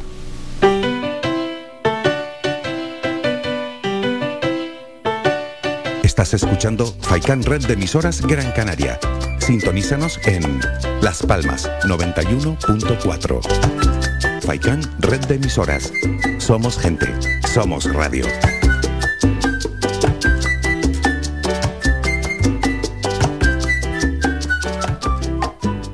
Jingle bells, jingle bells, La caja fría, más que nunca, contigo esta Navidad. Langostinos número 3 a 6,25 euros el kilo. Salmón ahumado noruego a 21,90 euros el kilo. Solomillo congelado uruguayo a 14,95 euros el kilo. Estamos ubicados en Las Palmas de Gran Canaria, en la Carretera General del Norte, Urbanización Divina Pastora y en Telde, en el Polígono Industrial El Goro, calle Josefina Mayor. Esta Navidad, todo un mundo de congelados te espera en la Caja Fría. La Caja Fría te desea una feliz Navidad y próspero año nuevo.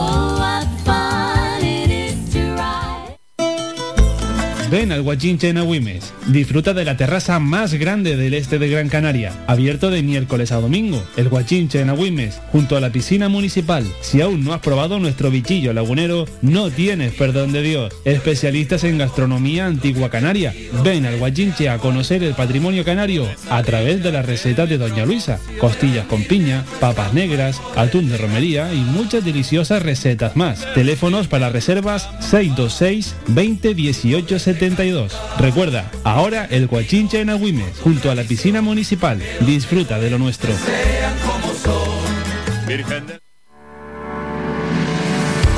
Para cuidar de tu salud y de tu bienestar, elige Ortopedia Mejorando Telde. Realizamos estudio biomecánico de la pisada, plantillas ortopédicas y deportivas, fisioterapia, rehabilitación de suelo pélvico, alquiler de sillas, grúas, andadores y camas, asesoramiento en tienda de todo tipo de productos ortopédicos, prótesis y órtesis. Tenemos taller propio y servicio de transporte. Estamos en la calle Pitágoras número 16, El Calero, Telde, frente al Centro de Salud del Calero, abiertos de lunes a viernes de 8 y media de la mañana a 8 de la tarde sin cerrar al mediodía. Contáctanos en los teléfonos 928 09 3098 y 618 24 24 92 y visita nuestra página web mejorandoortopedia.com.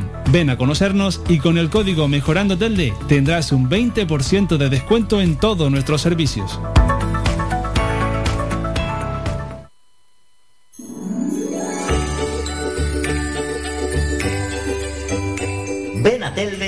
Esta Navidad. Disfrutarás de más de 50 actos en la ciudad. Inauguración del Belén en la Plaza de San Gregorio, concierto navideño araguané con La Palma, llegada del Papá Noel, musicales, familiares, talleres, exposiciones, etc. Consume y disfruta de nuestros establecimientos y de nuestra ciudad. Ven a Telde esta Navidad. Más información en nuestras redes de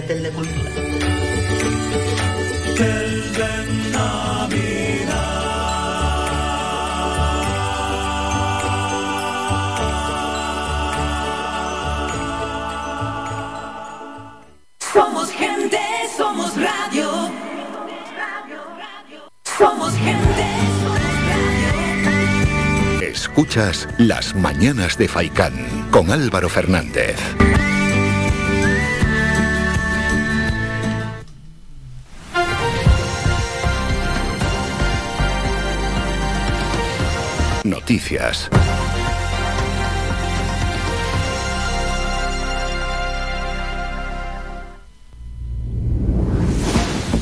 Unos breves apuntes. La señal del tremor volcánico que delata el movimiento de magma bajo el subsuelo lleva ya día y medio desaparecida en La Palma, algo que sucede por primera vez desde que comenzó la erupción el pasado 19 de septiembre. La emergencia volcánica en La Palma está claramente atenuada, puesto que el cráter no emite lava, no el señal del tremor desde la noche del lunes. No hay Inflación del terreno y la sismicidad es baja, datos que mantienen a los científicos en situación de prudente espera. Escuchamos a Miguel Ángel Morcuende, portavoz del Comité Técnico del Plan de Emergencia Volcánica de Canarias. Sí, lo que han comentado es que estamos ante una emergencia que en este momento está claramente atenuada. Es decir, hay unos niveles de tremor inexistentes prácticamente en este momento. Estamos hablando de ruido de fondo Estamos hablando de que no hay fenómenos de inflación, no tenemos, no tenemos pues ningún problema a ese respecto, es decir, no hay esa presión. Tenemos un dióxido de azufre que sigue teniendo eh, en el penacho, sigue teniendo una cantidad enorme de, de toneladas. Entre tanto, todos los grupos del Parlamento de Canarias aprobaron ayer la creación de una comisión de estudio sobre los efectos de la crisis volcánica y la reconstrucción en la isla. Se trata de una iniciativa de la mesa de la Cámara que surgió tras la celebración de una reunión en La Palma y sobre la que todos los partidos se mostraron de acuerdo en la necesidad de la unidad de acción. En economía, el gobierno de Canarias terminó septiembre con 6.135 millones de euros de deuda pública, un 1,26% menos que en el mismo periodo de 2020, un recorte que permite a las islas situarse como la comunidad menos endeudada del país, con un 14,2% del PIB, por delante de Madrid, que tiene un 15,1%. Datos de la pandemia, las islas han registrado un total de 694 nuevos casos de coronavirus en las últimas 24 horas y hay que lamentar el fallecimiento de tres personas. Por islas, 382 casos corresponden a Tenerife, 226 a Gran Canaria, 49 a Fuerteventura, 21 a Lanzarote, 12 a La Palma, 3 al Hierro y 1 a La Gomera. Los óbitos, esos tres, corresponden a una mujer de 51 años en Gran Canaria y a dos varones de 69 y 71 años en Tenerife. Todos padecían patologías previas y permanecían ingresados en el hospital. El total de casos acumulados, 7.670, 51 ingresados en UCI, 251 permanecen hospitalizados y 7.370 personas están en sus domicilios. Y la incidencia acumulada a 7 días en Canarias se sitúa en 163 casos por cada 100.000 habitantes y a 14 días en los 286 casos por 100.000 habitantes. Y entre tanto, Canarias inicia hoy la vacunación contra la COVID de casi 137.000 niños de 5 a 11 años en pleno embate de la sexta ola de la pandemia. Y lo hará con sin cita previa en el último caso para la franja de 9 a 11 años. En el momento de la vacunación, los menores deberán acudir a su cita acompañados de su padre, madre o tutor legal. El archipiélago es una de las comunidades autónomas que ha decidido pinchar a los pequeños en los centros de salud, hospitales y vacunódromos, aunque deja abierta la posibilidad de hacerlo también en los colegios a partir de enero en función de cómo vaya la campaña. Terminamos con la información. Faikán, red de emisoras. Somos gente, somos radio.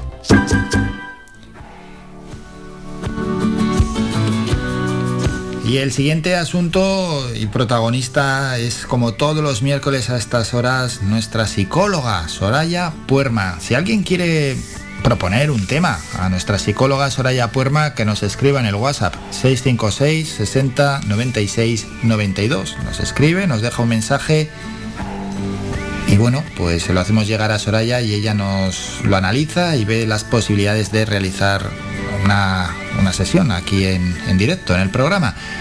Que con Soraya vamos a hablar de la Navidad, ya en el pasado miércoles, no el anterior porque fue día festivo, sino el anterior miércoles, hace dos semanas abrimos ese melón sobre la Navidad y es que no es fácil, ¿eh? La Navidad se vende como algo entrañable, como un gran momento de unión familiar. Sí, en muchos casos es un auténtico drama. En unos segundos hablamos ya con Soraya Puerma.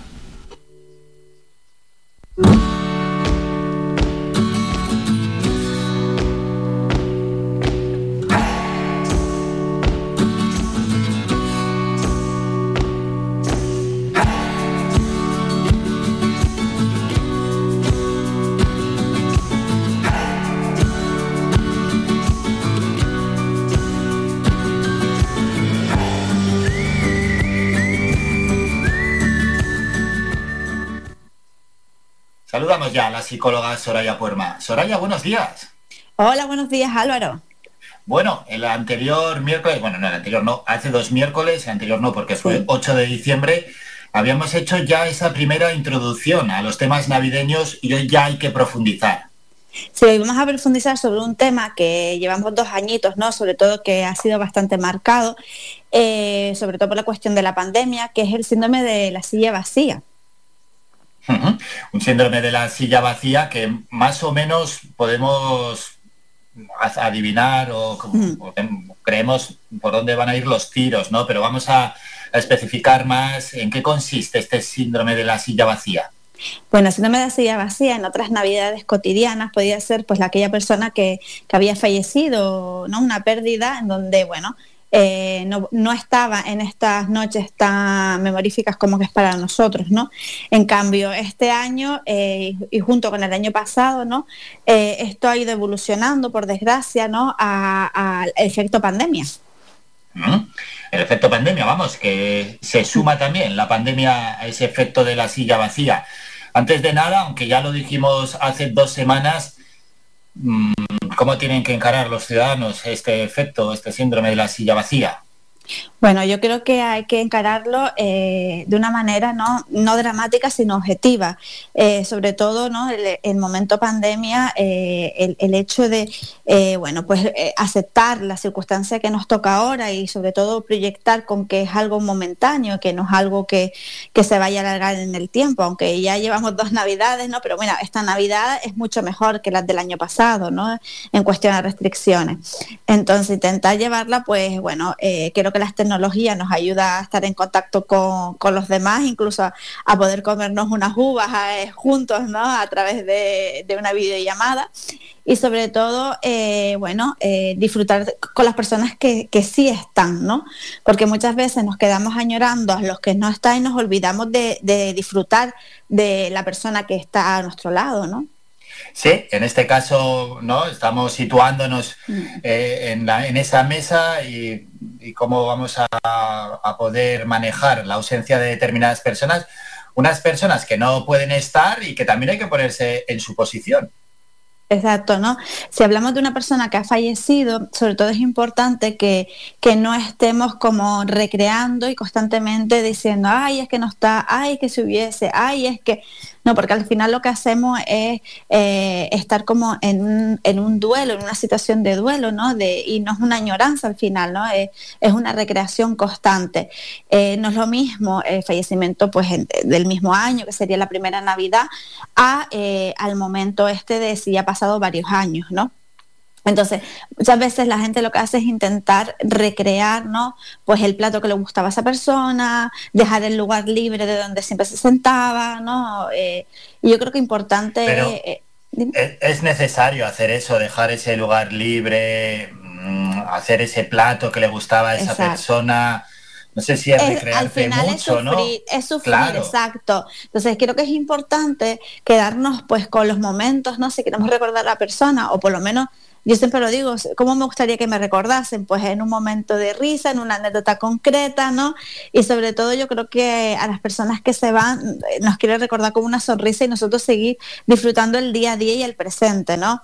Sí es cierto que habrá un momento de, añoranza, ¿no? Un momento de, de tristeza incluso, pero creo que brindar por lo que nos ha dado, ¿no? Y seguir hacia adelante, para mí creo que es la mejor recomendación para, para poder evolucionar, ¿no? También es cierto que eh, es diferente, ¿no? Un duelo pues de una persona mayor, a un hijo, a, ¿no? Yo creo que cada uno requiere su propio estadio, ¿no? Sobre todo es importante que la persona se, se respete en el sentido de, de, bueno, pues si estoy triste, estoy triste y, y, si me tengo que alegrar porque lo estoy pasando bien, no forzarme a tener que estar triste, ¿no? Yo creo que también eso es importante, que a veces tenemos un concepto de lo que la sociedad espera de nosotros. Sí, y con un poco de cabeza también entre la familia, entre los que estén ahí presentes, no recriminar a nadie porque está haciendo esto, recordando a esta persona, un poco uh -huh. de cabeza, también no complicar la situación. Exacto. Y luego estamos hablando, ¿no? De sillas vacías, eh, momento pandemia, ¿no? Sí. Esas personas que tienen que estar solas porque posiblemente son de alto riesgo, ¿no? O, o, están, o esos abuelos que no pueden estar con sus nietos o, o, con sus hijos, ¿no? Porque a lo mejor son de alto riesgo. Pues la verdad es que es un momento complicado y creo que se podría conllevar, eh, ¿no? Una llamada, eh, hacer algo así, ¿no? Que, que nos podamos sentir como cercanos a, a ellos, ¿no? Claro, porque aquí, hombre, la situación en muchos casos es más benévola, ¿no? Que cuando ha fallecido mm. algún ser querido, que ya peor que eso, pues es difícil que haya Exacto. otra situación. Has dado positivo, te tienes que aislar. Pues es, es, es, una situación que no es cómoda, pero que tampoco es en ese caso un drama, aunque luego sí que hay en relación a la COVID-19 ciertas situaciones que ya se vuelven algo más angustiosas. Por eso es importante, ¿no? Eh, si tenemos ganas de, pasar con nuestros familiares, eh, cuidarnos sobre todo, ¿no? Eh, sobre todo estos días que hay mucho bullicio, que hay muchas actividades, que, que hay muchas comidas, almuerzos, ¿no? El tomarse una copa. Creo que es importante, si nosotros tenemos la ilusión y las ganas de, pues, de estar con esos familiares, pues cuidarnos, ¿no? Y quizás, pues bueno, eh, intentar ser más responsable aún en este momento de cara a poder disfrutar después con, con, los que están realmente día a día a nuestro lado. Eso es, al final, pues hombre, ya, ¿qué vamos a decir? De la pandemia, no, no, no somos expertos en temas pandémicos, pero más o menos las cosas las tenemos bastante claras, ¿no? En cómo hay que guardar las medidas de seguridad, cuáles son las consecuencias en caso de dar positivo o de haber estado en contacto con un positivo, a nadie le tiene que alarmar. Si da positivo y se tiene que aislar, pues es lo que le toca. Exacto, ¿no? Yo creo que, que, bueno, si pasa eso, es normal que al final haya un momento de, de pena, de tristeza, que haya un momento, ¿no? De desasosiego, de, ay, estoy en esta situación, incluso los que vivimos fuera, eh, que tenemos ganas de pasarlo con ese familiar, pues también lo vamos a pasar mal, ¿no? Pero bueno, al final estamos viviendo una situación eh, que ahora mismo a todos nos coge de, de, sorpresa, ¿no? Que aunque por mucho que llevemos ya, eh, que vamos a hacer dos años en nada, ¿no? Sigue siendo todavía, ¿no? Una situación pues bastante complicada y, y bastante variante. Por sí, eso es importante, y... ¿no? Y animar, ¿verdad?, a todos los que nos están escuchando y viendo que encaren las navidades con una actitud positiva y que si pueden tener algún gesto generoso, mejor que mejor. Exacto, totalmente de acuerdo, ¿no? Y sobre todo a veces el gesto generoso, eh, ya no solo a nivel poblacional, sino incluso pues con tu vecino eh, que tienes al lado, que a lo mejor sabes que su familia no puede venir, ¿no? Porque ahora por el momento vamos los niveles más o menos, pero esto tiene pinta de que eh, vaya subiendo y empiecen a haber muchas más restricciones entre, entre vuelos, ¿no? Gente que pueda venir de fuera o nosotros poder movernos, ¿no? Entonces creo que es importante intentar poner, pues bueno, nuestra mejor cara a esta situación y disfrutar con los que estamos, ¿no? Que a veces eso es lo que dije antes, ¿no? Nos quedamos más con, con la parte negativa de todo esto y al final eh, también tenemos que quedarnos con la parte de, de, bueno, aunque estemos a distancia, estamos y podemos disfrutar de muchos más momentos aparte de la Navidad. ¿Eh? Lo que pasa es que el concepto navideño conlleva también eh, eh, hay mucho ¿no? Eh, pensamiento social de unión, familiaridad, todos juntos, ¿no? Y parece que si lo vivimos separados, ¿no? Es como tristeza, amargura, y no hay una manera diferente de poder disfrutarlo. La cuestión es que estemos todos vivos, ¿no? Y podamos disfrutar de más momentos. Eso es, y momentos diferentes llegarán a futuro, sin duda alguna, en caso de que sí. no sea lo que la persona considere su Navidad más adecuada. Sí. Y Soraya, ya es el último programa en este año 2021. Los dos sí. últimos miércoles ya vamos a estar de vacaciones en el programa Las Mañanas de FAICAN, así que nos vamos a ver en el año 2022. Si quieres dejar un mensaje navideño, un mensaje de cara ¿no? al próximo año antes de despedirnos. Bueno, primero agradecernos eh, esta, el haber acompañado durante este año, ¿no? Eh, cada miércoles contigo, Álvaro, ¿no? Y sobre todo, sobre todo importante que al final, eh, en general, en todo lo que hemos ido hablando durante todo este año, es intentar vivir el presente, ¿no? Quedarnos más con el aquí y la ahora, eh, con la gente que tenemos cerca. Al final, eh, ¿no? todo se puede trabajar, pedir ayuda cuando lo necesiten, ¿no? Yo creo que mucha gente para el 2022, ¿no? Lo que dicen es el año que viene voy a terapia, ¿no? A crecer bueno, da igual que sea terapia, que sea con un psiquiatra, que sea pues yendo a meditación, la cuestión es que si necesitas, ¿no? Eh, dar un cambio en tu vida y crecer, pues creo que es el momento, ¿no? No esperar a que sea el 31 para decidir, ¿no? Y animarles a todos, ¿no? A disfrutar mucho de estas navidades, a, a bueno, poner, como tú dices, un poquito de gratitud todo y colaboración y sobre todo responsabilidad, sobre todo de cara a, bueno, a ver si el año que viene podemos pasarnos muchísimo mejor que este. Ojalá así sea y con estos mensajes tan positivos nos quedamos. Soraya, como siempre, un enorme placer y nos citamos ya para el siguiente programa que será, si no... El año que viene. El 5 de enero, además, el Día de los Reyes Magos. Hasta entonces, que vaya todo genial y feliz Adiós, año Álvaro, feliz año. Somos la mejor información, música y entretenimiento. Las mañanas de Faikán.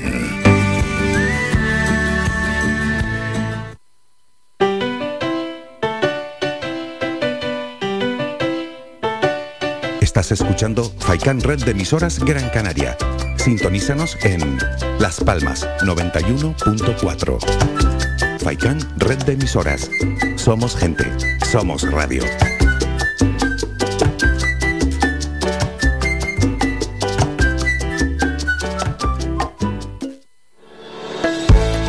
Lunes a viernes a la una de la tarde en Radio Faicán hablamos de salud con el doctor Vázquez. Te ofrece claves y consejos para una vida más saludable. Y todo el año, las 24 horas del día, te atienden el teléfono 644 92 91 90. Recuerda, 644 92 91 90. Para más información visita joseluisvázquez.es o escribe a info arroba joseluisvázquez.es. Estará encantado de atenderte. Y no lo olvides, cuando necesites aliviar molestias, elige una cúrcuma de calidad. Elige Fitocur. En herbolarios y para farmacias, pide Fitocur, que te ayuda en casos de dolor e inflamación.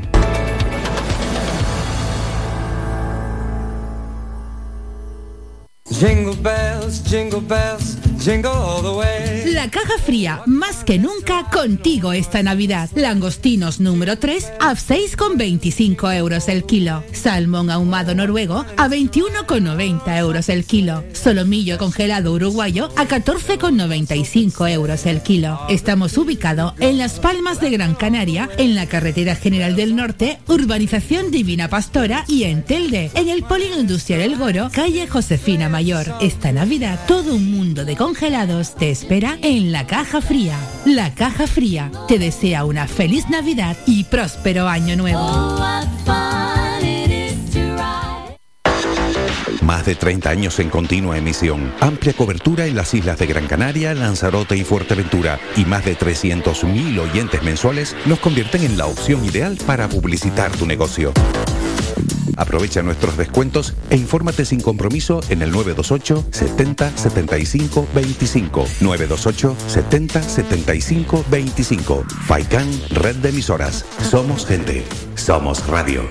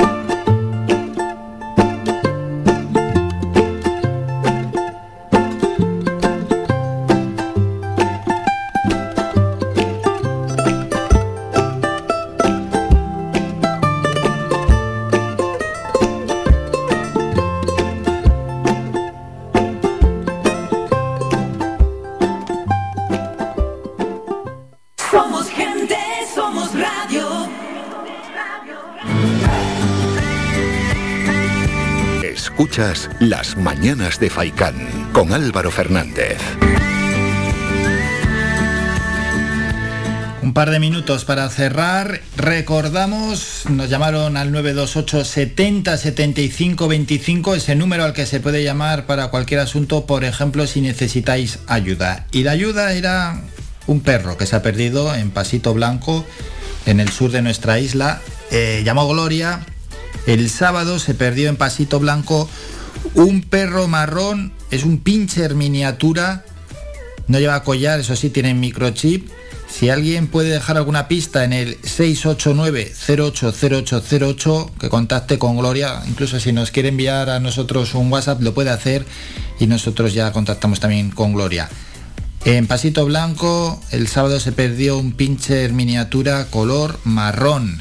Esta Gloria, la mujer, las ganas de poder reencontrar a su animal locas. Ya ha llamado, ¿eh? Cualquier persona que necesite también buscar mascota o cualquier otro asunto que nos llame al 928 70 75 25. Eso sí, entre las 8 y media y las 11 y media de la mañana, porque nos vamos. Pero vamos, Mingo, con el cierre de agencias. Comenzamos. Vamos con ello, la actividad del volcán de La Palma disminuye hasta prácticamente desaparecer. Los científicos constatan signos de agotamiento en el volcán pero llaman a la prudencia. Un concierto en una discoteca en el sur de Tenerife origina un brote con al menos 19 afectados. Dua Lipa rueda un anuncio en Tenerife. Esas son las noticias de agencia más cercanas. Otras que tenemos de ámbito general, Casado a Sánchez. Dice, ¿qué coño tiene que pasar para que asuma alguna responsabilidad? Sánchez acusa de inflamar Hablando de apartheid lingüístico en Canet y Arrimadas Espeta, no hace nada contra el acoso. Esquerra anuncia acuerdo con el gobierno sobre la ley audiovisual que garantiza aprobar los presupuestos. La ponencia de vacunas estudia administrar la tercera dosis a mayores de 40 años y trabajadores esenciales. La rebaja de impuestos a la electricidad se prorrogará hasta abril de 2022, según Montero. Periódicos digitales, Canarias 7, Canarias 7 es. La Palma amanece sin un solo signo observable de erupción, sin un solo signo observable de la erupción que comenzó hace 88 días en Cabeza Vaca. Torres anima a vacunar a los niños porque es lo más seguro. Dice, Canarias inicia hoy la vacunación de 137.000 niños de 5 a 11 años con y sin cita previa. Sanidad urge inyectar la tercera dosis a los mayores de 40 años. Otros apuntes, el sector primario de las islas estudia movilizaciones por la subida de costes y la caída de ingresos. Torres Baena ha pagado una mínima parte de los 770.000 euros que debe a 28 víctimas en indemnizaciones. Las playas del Confital, La Gaviota y Boca Barranco tendrán zona nudista y se trabaja para que la llegada de los reyes sea lo más parecido posible a un año normal. Esas son declaraciones, en este caso, pues desde la Concejalía de Cultura del Ayuntamiento de Las Palmas de Gran Canaria de Encarna Galván recogidas por Canarias 7. Vamos con la provincia.es y nos despedimos. Sanidad comienza a citar hoy a los niños para recibir la vacuna de Pfizer. La sexta ola amenaza las navidades, 694 nuevos contagios y 3 fallecidos. Canarias ya ha administrado 273.500 dosis de refuerzo. Las lluvias riegan las palmas de Gran Canaria y alejan la calima de Canarias. Una calima que estaba afectando principalmente a Lanzarote y Fuerteventura. El volcán de La Palma se sume en un inquietante silencio con signos de agotamiento y la policía detiene a tres hombres por la oleada de robos en zonas comerciales de Las Palmas de Gran Canaria. Nos vamos, ponemos punto y final al programa. Volvemos mañana a partir de las ocho y media. A la una hoy, el doctor José Luis Vázquez. A las dos, Faicán Deportivo con Manolo Morales. Y a las seis y media, de seis y media a ocho y media, Locos de Remate, ese programón que podéis escuchar aquí en Radio Faicán. Lo dicho, que mañana regresamos a partir de las ocho y media de la mañana, que nadie falte a su cita con las mañanas de Faicán. Saludos de Mingo Montes de Oca en el apartado técnico y otro de mi parte de Álvaro. Hasta mañana. Adiós, adiós. Ha escuchado Las Mañanas de Faicán con Álvaro Fernández. Le esperamos de lunes a viernes de ocho y media a once y media.